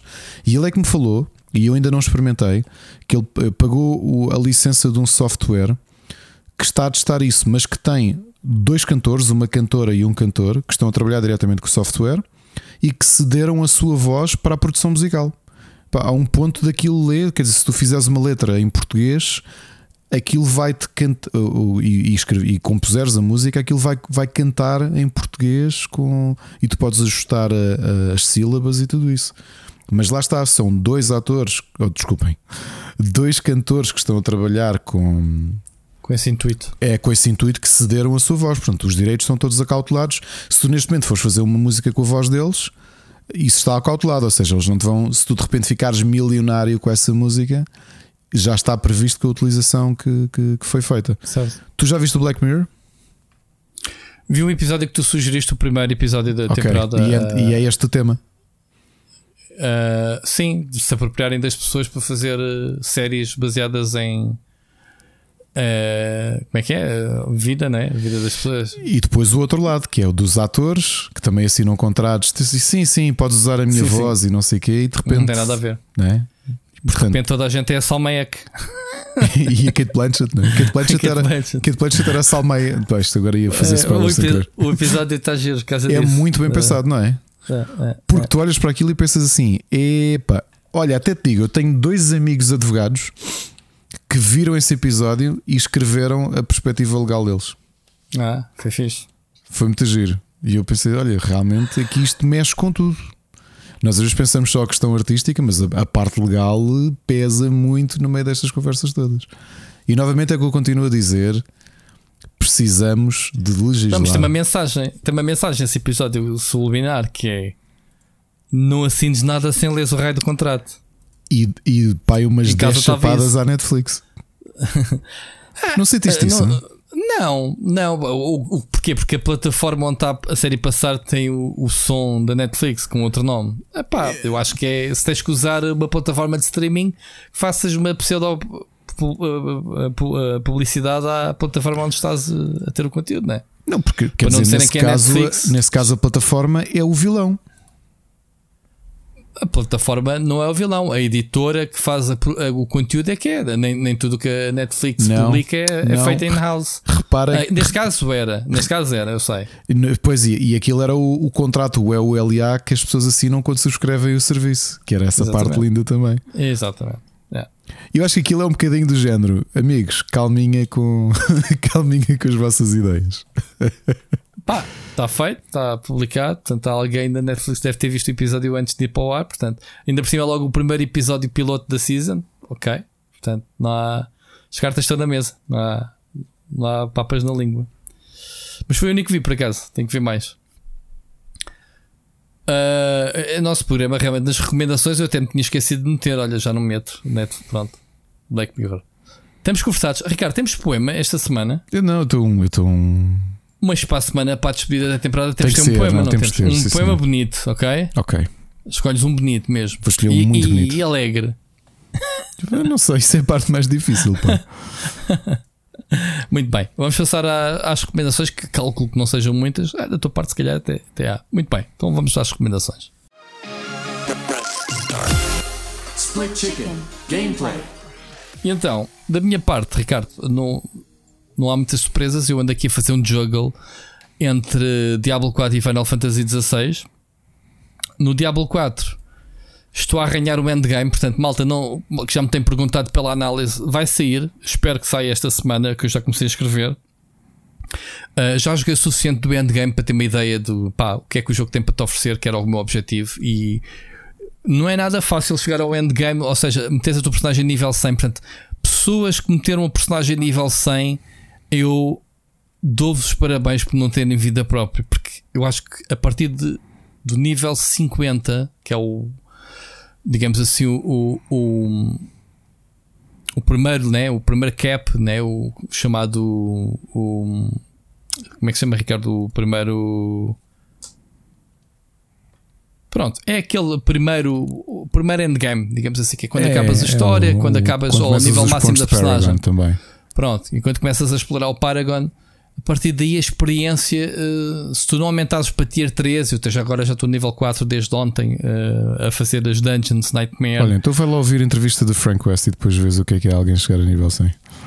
Sim, mas estou a dizer, pá, é preciso muitas horas é. uh, para meter no Diablo a esta altura, né? estamos a falar de um jogo com um mês no mercado. Eu jogar, a jogar intensamente diariamente, obviamente, nos meus tempo livre, atenção, e ao mesmo tempo tentar avançar num, num Final Fantasy que não é um jogo pequeno, uh, mesmo que eu esteja só concentrado na narrativa. Portanto, tem isto, tenho feito o juggle entre os dois. Ricardo, eu não sei se queres falar do Final Fantasy XVI hoje, visto que não jogaste muito esta semana, ou se quiseres deixar não, a, não, não, a, conclusão para a semana, semana. Sim, sim. Uh, fechamos o, o, o, programa com a conclusão do Final Fantasy XVI. Portanto, é isto, malta. Estou a adorar o, o Diablo 4, apesar de já estar. Uh, estou um bocado cansado neste momento, porque já entrei naquela repetição de grinding. sem querer, com o Miguel. Sou acabaste com o Miguel, mas o Miguel levou-te ao engano. Ele disse: Ah, vamos, vou aqui, vou aqui puxar o Ricardo que é para depois irmos todos para o endgame. Não, yeah, não. Bem, endgame. Depois ele veio, levei, levei o Miguel para uma dungeon, nível 20. Ah, não vi o que ele disse. Sim, o gajo deu o rage quit a meio, dizer, nem consigo bater em ninguém, não dá gozo nenhum. Pronto, lá, não queres um boost? Olha, eu vou dizer que vou ligando o, o Diablo porque tenho uma missão no jogo, só que eu acho que é uma missão que vou levar meses a fazer. É, é para ir fazendo aos poucos. Vou completar o mapa. Ok. Fazer as dungeons todas, ou seja, a minha cena não é chegar a nível 100. Sim, sim, sim. Eu consigo, eu consigo fazer tudo no mapa sem. Ou preciso de estar em tier 4 não. para conseguir fazer tudo. Não, se estiveres em tier 1, fazes tudo. É, eu estou pronto. Eu estou em tier 2 porque, e, e já acho fácil o tier 2 agora. Os tiers é para o pessoal ir farmar equipamento mais uh, poderoso para, para, para Pronto, mas, mas a ideia, lá está, como dissemos, os jogos têm uh, um, jogo como o Diablo tem abordagens diferentes e tu podes entregar-te de maneiras diferentes. Eu sabia Sim. que tu és esse tipo de jogador e estás Sim, a divertir eu, com eu isso. Estou muito, sabes que eu estou muito com o pé atrás com o futuro Diablo 4. E, e, e, espero que esta semana que vai haver um, um, um dev uh, um devlog uh, sobre a, a, Season 1 que está paga, né? que temos. Uh, o facto de obrigar, tal como o Diablo 3, uh, se queres entrar na season, tens de criar uma personagem de novo. Para o tempo que me está a demorar esta personagem entrar numa season, ter que começar tudo de início com uma personagem, quero ver qual é o catch da cena. Porque eu com o Diablo 3 consigo em 10 minutos, apanhando alguém que já tenha uma personagem com um Paragon, sei lá, mil me dar um boost em meia hora, eu meto a minha personagem com Paragon 500, percebes? E, e vou então curtir o endgame sem estar a levelar a, a, personagem. No Diablo 4 é muito mais difícil dar boost a um novo jogador, é possível, mas não é tão direto. eu, eu, eu, como sou uma pessoa, como tu sabes, não gosto de deitar conteúdo para o lixo.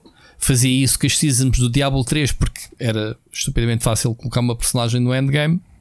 Neste não tenho a certeza. Portanto, estou para ver qual, qual é o catch uh, que eles vão anunciar para a primeira season porque não me apetece estar a fazer os 100 níveis ou o que é que seja daquela barra de season, não é? De progressão, a começar tudo novo quando eu nem sequer completei uh, tudo tinha a completar, que eu também estou como tu, Ricardo. Ontem, por exemplo, a minha sessão de jogo de tarde foi. Uh, liguei aqui o meu. Como tu sabes, eu tenho. paguei o, o, o, o Map, o Map né? como é que sim, chama? Sim. Map Genie para poder assinalar tudo o que eu uh, apanho. E ontem dediquei-me só em altares da Lilith, que são boés. As dungeons tenho feito aleatoriamente, vou fazendo aquelas que preciso para a minha personagem e tenho andado a fazê-las. É o objetivo e fazer todas as quests de, de todas as zonas. Uh, também estou nessa. Portanto, às vezes apetece-me fazer grind para ter, uh, para ter o, o, os itens de endgame. Outras vezes apetece-me só andar a explorar e tenho andado assim, mais ou menos a, divagar. Mas sou um bocado. Pá, gostava muito que o jogo servisse este vanilla de um hub para conteúdos, porque o jogo tem uma estrutura tão boa, um open world. Pá, bastava a Blizzard ir inserindo conteúdos. Olha, mais quests secundárias, mais uh, atividades de endgame, mais não sei, percebes? Sem a necessidade de obrigar. Há muita gente que diz: pá, yeah, eu vou fazer a primeira season porque já está paga, faço mais um boneco e depois tchau não quer mais, não estou para estar aqui a repetir isto. Por outro lado, há pessoal muito excitado que ah, é uma oportunidade para experimentar outras personagens. É o que se calhar vai acontecer. Eu se calhar vou criar outra personagem que não criei. Porque lá está, um mês depois eu estou a nível 70 com a minha personagem. Obviamente com o tempo que eu tenho, pá, atenção, não, não jogo isto. Sim, eu estou em 53, time, portanto é? eu acho que eu não vou avançar assim uma velocidade. Pronto, mas a partir daí, do, até ao 50 e do 50 ao 70, Ricardo, uh, eu que tenho jogado muito mais horas que tu, eu digo-te que é muito demoroso. Mas lá está, fazendo dungeons no nível 4, tier 4, é muito mais rápido. Eu consigo fazer 3 ou 4 dungeons e subir um nível. Pá, cada dungeon ainda demora 20, 25 minutos. Se eu conseguir completar a solo tier 4, para mim ainda é muito difícil de fazer. Hum. Ok. Pá, mas lá está, eu tenho visto as streams da um, Ana Fuxia, não sei se conheces essa streamer, que é uma uma das principais contribuidoras do OHEAD. É, ela é uma das poucas que conseguiu os 100% de achievements no World of Warcraft. Não, não costumas segui-la. Eu costumo segui-la bastante e vejo os streams dela. Pá, ela, foi das, ela marcou. Tu sabes que os mil primeiros jogadores hardcore a chegar ao nível 100, vão, o nome delas fica marcado numa estátua que a Blizzard montou em, em Arvine. Sabes isso? Não soubeste essa campanha? Não. Não. Um desafio lançado à comunidade. Os mil, os primeiros, uh, os primeiros mil, uh, primeiros mil, não, os primeiros 100 jogadores. Olha, agora estou confuso.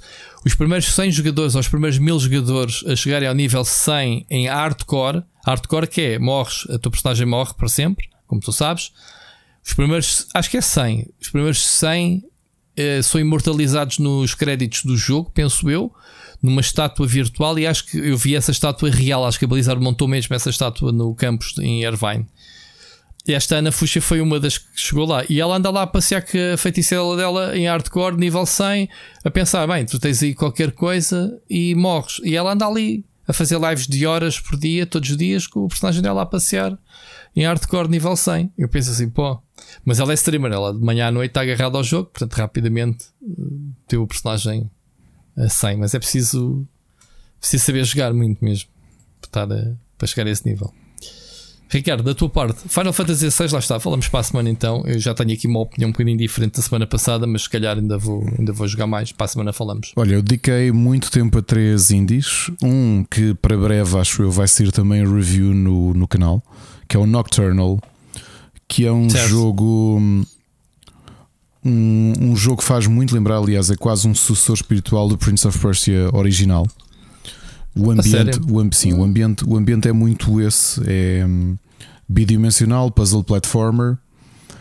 É, é, desenvolvido por um estúdio suíço que já tinha um, que já tinha desenvolvido já tinha desenvolvido um jogo que nós falámos dele aqui também, alguns na segunda ou terceira temporada, o Towaga Among Shadows, um jogo de ação uh, com um, todo animado de forma tradicional, também muito bonito, porque eles são muito fortes visualmente. O Nocturnal anda muito à volta de, da ideia da chama eterna.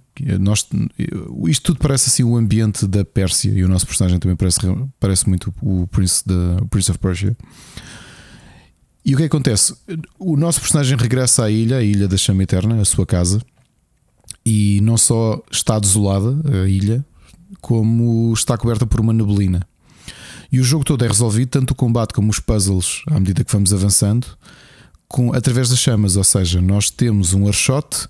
Se dermos um hit com a nossa espada, a nossa espada uh, fica flamejante e temos de, de ir acendendo shots para abrir portas, e é também com ele que vamos iluminando o caminho, que vamos conseguir dar dano aos inimigos. Há inimigos que só têm, só são mesmo vulneráveis a fogo. O problema é que o fogo, a partir do momento em que incendiamos a nossa espada, nós temos uma barra cá embaixo eh, em que a chama se vai extinguir. Portanto, essa é a grande parte do desafio. Tu conseguires saltar, escalar as plataformas e fazer quase um checkpoint. Ou seja, sempre que tu acertas num novo overshot, o teu tempo uh, faz reset o tempo da, da, da, chama.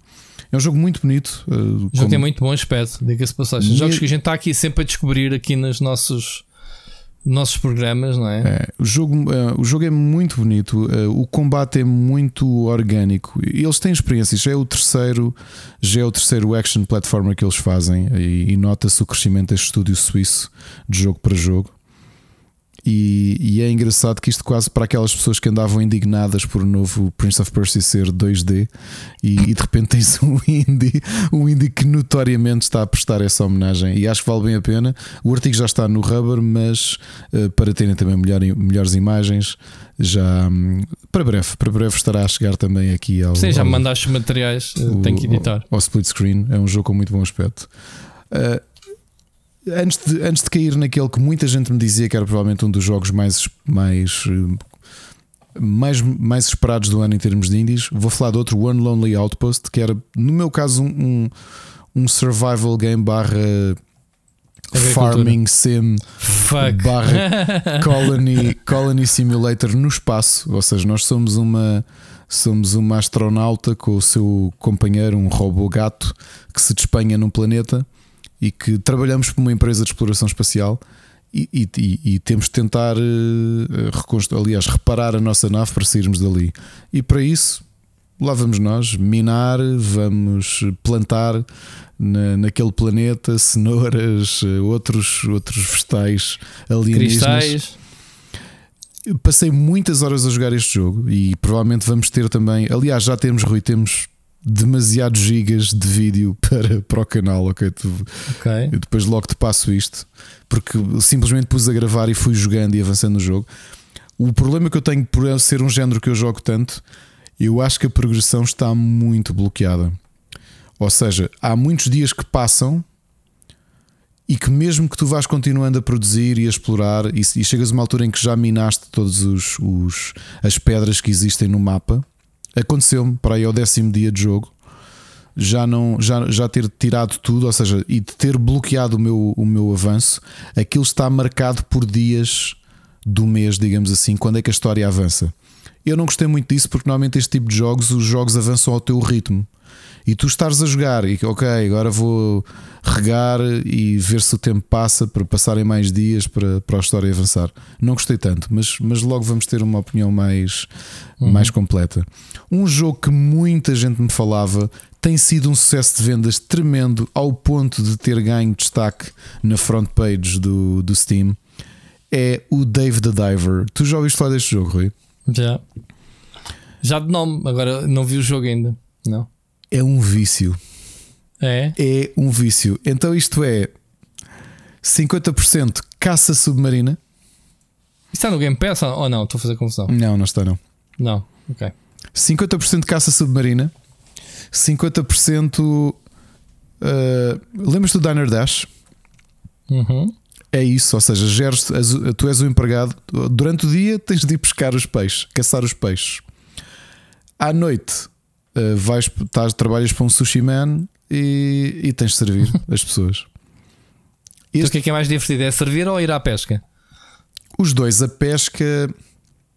A pesca tens. Vais fazer melhorias do equipamento quando mergulhas. tens chess que podem trazer.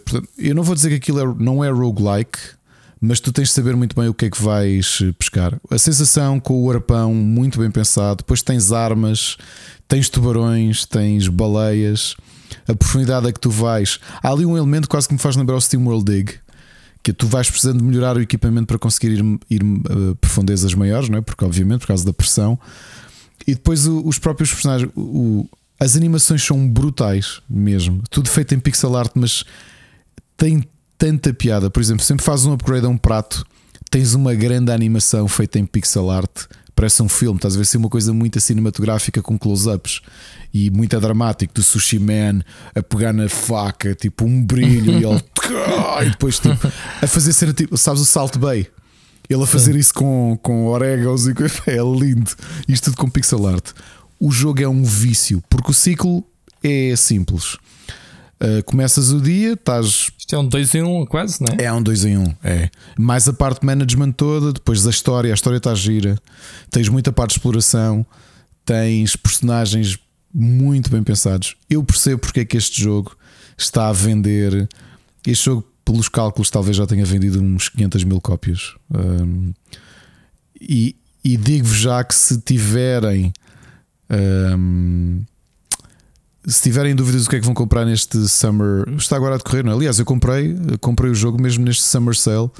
Pensei, pá, isto, isto vale, mesmo a 10% de desconto, vale os 18 euros. Isto é capaz de ser um grande jogo. Vamos ter review também, não é para isso? Vamos ter review porque eu já tenho muitas horas deste jogo. Aliás, eu desde que o comprei, no sábado por acaso tive um batizado, então não, não, não pude jogar muito. Uh, agora já tinha começado a jogar na sexta e domingo. E não só, e depois tem uma série de mini-jogos também. Eu ainda nem comecei e vai ter farming. Eu sei porque vi no trailer. Ou seja, há muita coisa que eu ainda nem, nem raspei a superfície. Tens okay. fotografia de criaturas de peixes também. Eu acabei de desbloquear a câmera. No, ah, hoje joguei um bocadinho e desbloqueei a câmera. Ou seja, desbloqueias tanta coisa. O jogo é tão complexo e tão divertido. O loop é mesmo divertido. Ok, tens boss fights, tens isso tudo. E depois, uh, pá, gerir um. contratar pessoas, fazer publicidade, servir chá. Uh, servir as pessoas e depois a malta toda goza porque já viste o protagonista, ele é assim um tipo meio anafado. e, e, quando as pessoas o conhecem, dizem: Pá, mas tu és um mergulhador. Tipo, a gente imagina, os mergulhadores não é suposto serem tipos em forma. Tipo, tu não tens grande ar. Tens um gorducho. És um... Rui, este jogo é muito agir, mas mesmo, mesmo agir. É daqueles muito bem, acho que totalmente merecido a atenção que está a ter. Para quem, não, para quem não viu, o jogo no Steam, por exemplo, está em overwhelmingly positive com 17 mil reviews positivas. Ok?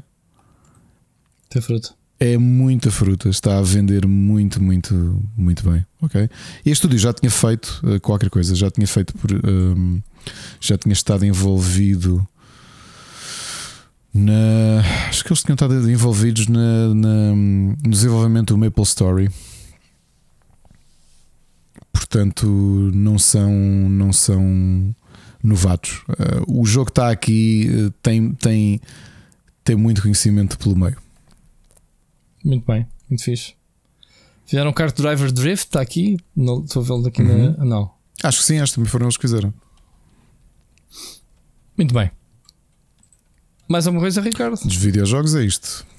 Então vamos passar às recomendações de filmes e séries. Recomendações. Eu não tenho. Olha, acabei de ver a temporada do From finalmente. Uh, pá, é o próximo não vou estar aqui a repetir outra vez. É o, é o próximo Lost, portanto, cheio de mistério. Li cá dois executivos do Lost que estão envolvidos, portanto, dá para perceber uh, algumas ligações. Uh, cheio de mistérios. Vamos ver como é que eles desatam a maior parte das, da, dos nós né, que estão dados. Vamos ver. Oh, Rui, desculpa, só um dado aqui muito curioso, eh, só porque só o li agora enquanto pesquisava pela Mint Rocket. A Mint Rocket já agora é um, é um, hum. é um substúdio da ne Nexon. Ah, ok. Daí o drive, o, o card drive que era deles. O David Adaver tem tido nestes últimos dias uma média de 34 mil jogadores uh, em simultâneo no Steam. Hum. Ok. Para um jogo indie com um budget de 200 milhões, não é? Exato. Eles andem aí também. Bom, é neste uh... momento o quinto jogo mais vendido do Steam. E Uau. no Steam Deck está só atrás do Elden Ring, acho eu, em termos de jogo mais jogado nos últimos tempos no Steam Deck. Tu jogaste no Steam Deck também, presumo? Curiosamente ainda não. Não? Não, ok. Não. Então já sabes, quando fores à casa de banho vais dar um mergulhinho com o teu submarino. Exato. Ok. Ok. Bom, uh, Ricardo, do Witcher comecei a ver, só vi o episódio ainda, mas estou com aquela sensação de despedida, mudança de ator, o que é que vai acontecer não é? ao, ao futuro da série. Mas obviamente que está muito mais visceral. Eu acho que, que eles eh, fizeram um bocadinho um upgrade. Já era violento. Acho que este tem mesmo cenas de cabeças a rolar, sangue a jorrar, mesmo para em câmara lenta. Pá, pensas tipo, uau. Wow. Uh, bem giro, portanto, estou a gostar, obviamente, adoro Witcher, uh, mas desta season não tenho nada para dizer. Pá, tenho nada a fazer uma coisa gira que estou para ir ver, não consegui ver este fim de semana, mas para o próximo, o novo Indiana Jones. Um, pá, é uma das séries que mais me diz de, de pequeno. Estava aqui a dizer em off que vou vê-lo com um amigo meu de infância, que era meu vizinho, também, obviamente, de onde eu cresci. Uh, ele ficou de comprar os bilhetes e, e, estávamos a recordar que fomos juntos ver o, o Indiana Jones, o, o 3, não é? Como é que se chama-se? O, Sean Connery. O, estou tudo queimado, é? como é que é possível? Ainda agora estive a ver o, um bocado do filme. Bom, não interessa. A última cruzada.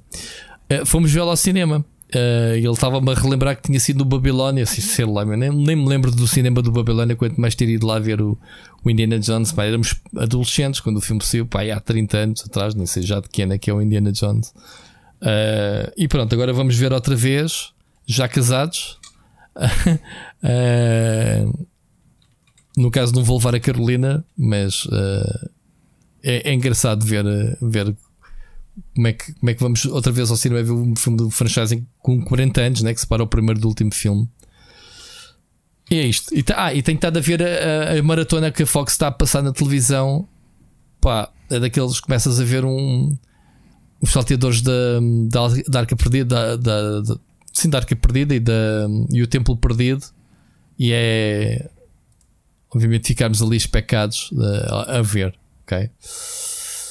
É isto, Ricardo, que eu tenho visto. E tu? Que é Olha, eu para ainda andar a ver as mesmas séries que tenho visto, uma sugestão, eu tropecei nisto ontem e, e tive a ver porque foi uma coisa que me marcou e que eu adoro, que era os gladiadores americanos, e acabou de sair um documentário a sério? na Netflix chamado Muscles in Mayhem, An Unauthorized Story of American Gladiators. Em português é Fortes e Feios, acho eu. Uma história não autorizada dos American Gladiators. Mas houve uh, problemas com isso? A série teve problemas e eu depois percebi porque é que no canal do YouTube oficial não está a primeira temporada. Mas falam de tudo, como é que aquilo nasceu, uh, vídeos ainda de VHS dos pilotos, como é que foi a evolução daquilo, porque a, a primeira temporada então não havia capacetes, não havia joelheiras, não havia nada e eles partiram-se todos. E por isso é que o. Hum a primeira temporada não está no YouTube, só a segunda é que está, e mesmo assim ainda não havia joalheiras, não havia nada. E falam de. Vão mesmo a fundo, portanto, estão lá os. Tu viste os gladiadores americanos ou não, não ligaste muito? Pá, via, claro, Pronto. claro que sim. É que está lá toda a gente, praticamente os mais conhecidos estão lá agora a falar. Não, não me lembro de ninguém, de não, um gladiador, mas lembro do conceito. Até havia jogos de computador e tudo Rui, na altura sobre os gladiadores. Se eu te disser que só mostrava. Eu, eu, depois comecei a ver com o meu filho. Mostravam só a imagem dele e dizia o nome do gladiador e da gladiadora. Tal. Tal, tal. E o meu filho assim: Como é que lembras disto? Eu, pá, não sei, ficou-me na cabeça. Mas ficou-me de uma maneira.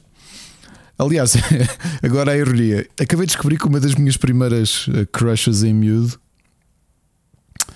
era uma, uma gladiadora americana, curiosamente. Pronto, estou aqui a revelar ao mundo. Tinhas acho que nunca tinha contado isto a ninguém. Não, Tinhas póster e tudo no quarto? Uh, acho que ia ter uns recortes da revista de, de, dela, por acaso. Uh, eu, eu, só me ri por uma coisa que não sabia, porque lá está, num, passou-me completamente ao lado, nunca mais soube nada sobre ela. Continua bonita. Uma curiosidade era de todo o elenco a única lésbica. E eu só estava a pensar agora em, em em. Eu comecei a pensar assim: uau, para lá. Não quis ter hipótese. A pessoa que eu em miúdo tinha uma, um crush, não é? Acho, eu acho que ela é capaz de ter sido a minha primeira crush televisiva. Ou seja, uma. Eu acho que a gente teve aquela pessoa que. Dei mais novo que. Como é que se chama? Que são pessoas inatingíveis, não é? Tipo, uma, tiveste um crush por, por alguém famoso. Pá, e ela Pá, não sei porque. É que é estranho. É, era uma tipa musculada. Eu não sei porque é que isto. Eu não sei, não consigo explicar. Um, e, e sim, porque é que eu estive a, porque é que eu tive a revelar isto? Nunca tinha contado isto a ninguém. Uh, porque também não me lembrava. Não, mal, não, não me lembrava. Não, é vida. não me lembrava. Estava a ver o documentário e eu, ah, olha. Uh, e portanto, só com estas informações não é difícil. Era a Ice. A Ice foi assim a minha primeira paixão televisiva. Uh, olha, uh, por exemplo, o Baywatch não me dizia nada. Olhar para, para a Pamela Anderson e pensava: ah, ok, é gira, mas não é Ice. Não sei, não consigo explicar. Vale muito a pena ver, para, especialmente para quem gostou, para perceberem os meandros todos da coisa, quanto é que eles ganhavam, o pouco dinheiro que faziam, uh, os esteroides que estavam ali no meio, a loucura que eles chegavam, como é que correu a vida deles, como é que alguns se partiram todos e é tipo azar, ah, olha, lesionaste para a vida. Então, olha, uh, you're fired. Aquilo não havia cá grande. Não havia cá grandes coisas. Vale muito a pena. Eu acho que é muito bom para conhecer. O que acontece? Acabei de ver isto, fui ao YouTube procurar e, e tenho estado a ver desde a segunda temporada com o meu filho. Porque aquilo tinha desafios muito giros. Olha, até a parte de design todos os desafios está lá todo explicado. Com as pessoas envolvidas na produção porque é que aquilo era mais podre, quem é que eles foram contratar para aquilo fazer um step up. Porque agora, realmente é uma coisa que tu não te lembras. Mas vendo agora com esta perspectiva e numa visão de, de documentário e também de seres adulto, aquilo foi melhorando muito de aspecto ao longo dos anos. No início tinha um ar muito podre de coisa feita no armazém, sem segurança nenhuma. E portanto, olha, para quem gostou de American Gladiators, que eu acredito que seja muita gente que nos está a ouvir, e sim estou a olhar para ti, de certeza, João Machado e Sírio, uh, vão ver este comentário. São cinco episódios, valem muito a pena. Ok. Só isso é que tu viste? Assim de novo, sim. Tem... Board Games. Uh, só que uma nota, uh, vi, estive a ver também uma sequência de episódios de X-Files e, vi uma sequência de dois episódios brilhantes e, e, no final, não sei se lembras no X-Files, só no final é que dizia quem escreveu o episódio. Quando aparecia aquilo, fazia feito black e dizia written by. A explicação era okay. simples. O primeiro, no final, written by Stephen King. E eu, haha, pois, claro, claro que sim. E o episódio seguinte, o episódio muito bom muito bom e muito estranho. Eh, se calhar não sei, não sei se tens ainda o X-Files muito vivo na tua cabeça, mas era um episódio em que começa com a Scala e com o Mulder a conversarem com o outro. E o que o episódio tem de diferente é que ele está a ser contado, um está a contar ao outro como é que, como é que se lembra do que se passou. E estás a ver a mesma história, mas não tem nada a ver. Não, cara. Não, porque ela, hum. por exemplo, a Scully está a falar e quando o Mulder entra, todo deslocado e não sei o quê, mas quando é ela contar, ele vem com um ar muito calmo, ou seja, mais ou menos as mesmas frases, mas estás a ver aquela coisa como, como, como se diz: quem, quem conta um conto aumenta um ponto. E, Sim, e a, claro. a, o ponto de vista de cada um, que é ela de uma maneira muito cínica, ou não sei o quê, e ela depois tipo, não, mas não foi nada assim que eu disse isso, não foi assim que aconteceu. Quem é que escreveu? Vince Gilligan, o grande autor claro, do Breaking Bad e do, do Better ah, Call Saul. Yeah. Sim, sim. E gostei muito. Grande sequência de episódios. Logo ali, dois, dois, dois gigantes a escrever grandes episódios. Rui, Board Games tem aqui dois nomes. Uh, tive assim uma, um fim de semana interessante em termos de, de, jogos. O primeiro, o Everdell, que eu já aqui falei, que é um dos grandes worker placements que, que, que foram feitos nos últimos anos, com uma arte lindíssima faz muito lembrar, olha, o, o Wind and the Willows, o Vento nos Salgueiros. A ideia é, é é muito semelhante à do Creature Comforts, ou vice-versa. Somos animais da floresta e estamos a preparar-nos para o inverno. O Everdell é dos grandes sucessos de board games dos últimos anos. Os autores fizeram uma coisa muito interessante e muito difícil de fazer. Fizeram o My Little Everdell, que é uh, o mesmo mundo, mas fizeram um bocadinho mais streamline às regras. É um jogo de worker placement e de gestão de recursos. fizeram muito streamline para que tu possas jogar Everdell, tem exatamente o mesmo sabor, mas acessível a toda a gente. Acessível a crianças, acessível a pessoas com menos experiência em board games. O que é que é a parte difícil do My Little, Everdell? Que é tu, se fores um bocado mais hardcore a jogar, se estiveres mais envolvido e, e fores mais exigente com a complexidade de um jogo, assumes que estás a jogar um jogo complexo e que a versão infantil, digamos assim, ou a versão familiar, não te vai dizer nada, ou vai dizer pouco, porque pá, é, é mais casual. Está muito bem feito, está muito bem adaptado. Eu não olho para ele como uma versão casual do jogo, ou uma versão familiar, mas mais uma versão mais rápida do jogo. Estás a perceber? Uhum. O que não é fácil de fazer, de todo.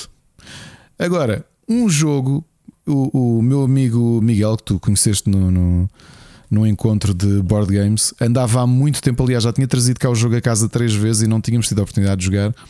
E acho que ele chegou a levar num dos encontros do Split Chicken. Finalmente consegui jogar este sábado o Detective City of Angels. Rui, é um jogo muito bem pensado, ok? Passa-se nos anos 40 o jogo traduz aquilo que é aquele espírito detetives dos livros e dos, dos, dos livros Pulp Fiction, dos filmes no ar.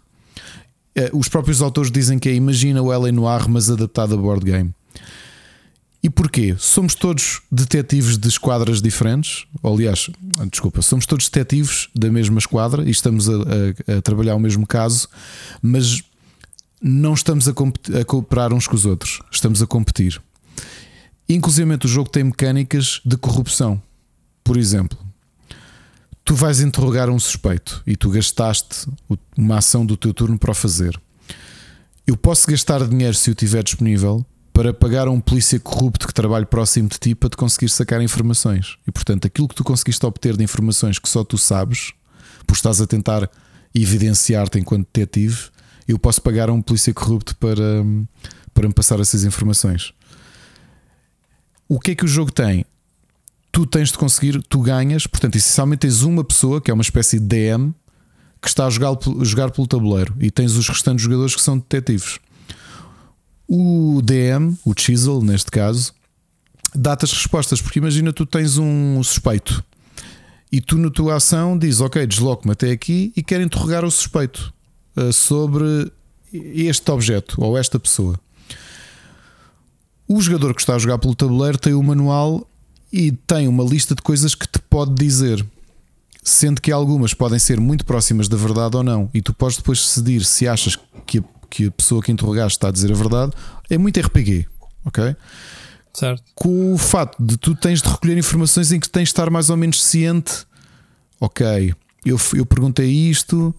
Uh, o Rui foi ali e conseguiu investigar o local do crime e tem uma prova que só ele tem acesso. Porque depois as provas é: se tu encontras uma prova, é um bocadinho mais, mais ou menos como aquele espírito que vês nas séries de policiais, que é tu, normalmente eles não, não fazem logo o registro das provas que têm. Tem alguns dias em que andam com as coisas e eles gerem um bocadinho isso em termos mecânicos, que é tu encontras uma prova e eu até três dias ou se conseguir, uh, se conseguir corromper alguém para te, para, te, para, para, conseguir ler o que é que tu tens, eu tenho que esperar que tu coloques aquilo no registro oficial da esquadra para eu conseguir ter acesso. Ou seja, tu podes estar em, em vantagem em relação a mim. Porque para ganhares, ou, ou, joga, ou ganha o jogador que está a jogar pelo tabuleiro, ou ganha um dos jogadores que é detetive. Porque o primeiro a conseguir acertar o culpado, a arma do crime e o motivo, ganha este jogo, eh, Rui, gostei mesmo muito. É um jogo que tem imenso sucesso, já tem imensas expansões. Uh, joguei eu, uma amiga minha e o meu filho mais velho, e o meu filho mais velho ganhou. Porque eu, tu, a meio, tu, a meio do jogo, podes fazer uma aposta, podes tentar solucionar o caso, ir aos, ao, ao Ministério Público e dizer: Olha, está aqui, eu recolhi estas provas e acho que é isto. O jogador que está a controlar o está a controlar o tabuleiro se tu acertaste, acabou. O jogo uh, acabou o capítulo, uh, o Rui ganhou. Se tu não acertaste, ele apenas te diz acertaste dois em três, ou acertaste um em três, ou não acertaste nenhum dos. Ou seja, arma, suspeito, motivo. Uh, e eu falhei um deles, pá, porque depois eu estava interroguei alguns suspeitos e havia ali coisas contraditórias. Eu estava a tentar inferir, pá, espera, será que este está a incriminar aquele? Mas eu, quando revistei, encontrei isto. Uh, eu fiz isso, falhei e portanto só tens uma tentativa. E no final do jogo, quando acaba o, o jogo, é jogado em dias. Quando chegas ao último dia, toda a gente apresenta as suas conclusões e, o, e vai-se por ordem. O primeiro a, a acertar ganha o jogo. No último dia, portanto, houve ali uma informação que todos nós conseguimos ter acesso. Uh, e o meu filho disse: Ok, era isso que eu precisava para confirmar uma dúvida que tinha. E, e ganhou. E portanto, com todo o hum. mérito. Espetacular, Rui. Olha, muito bem pensado. É, é, é, muito. É muito RPG, ok? Portanto, pessoal, para quem gosta, eu acho que a caixa é demasiado grande para o jogo que é. O Detective é uma caixa muito grande. Eu não acho que o jogo precisasse ser tão grande. Quem gosta de policiais, eu acho que é a melhor tradução que alguma vez vi de, olha, do L.A. Noir ou mesmo de um, deste ambiente de ser detetive uh, em board game. Muito bem, Ricardo, recomendações, estamos todos falados? Estamos, sim, senhor. Estamos falados de tudo em geral, não é? Programa pequeno desta vez, como sempre, às 3 horas. Olha, quero-te já uma boa semana. Para a semana será o último, então, não é? Desta temporada. É verdade. Um grande abraço, pá. Um abraço, e para a. Para a semana.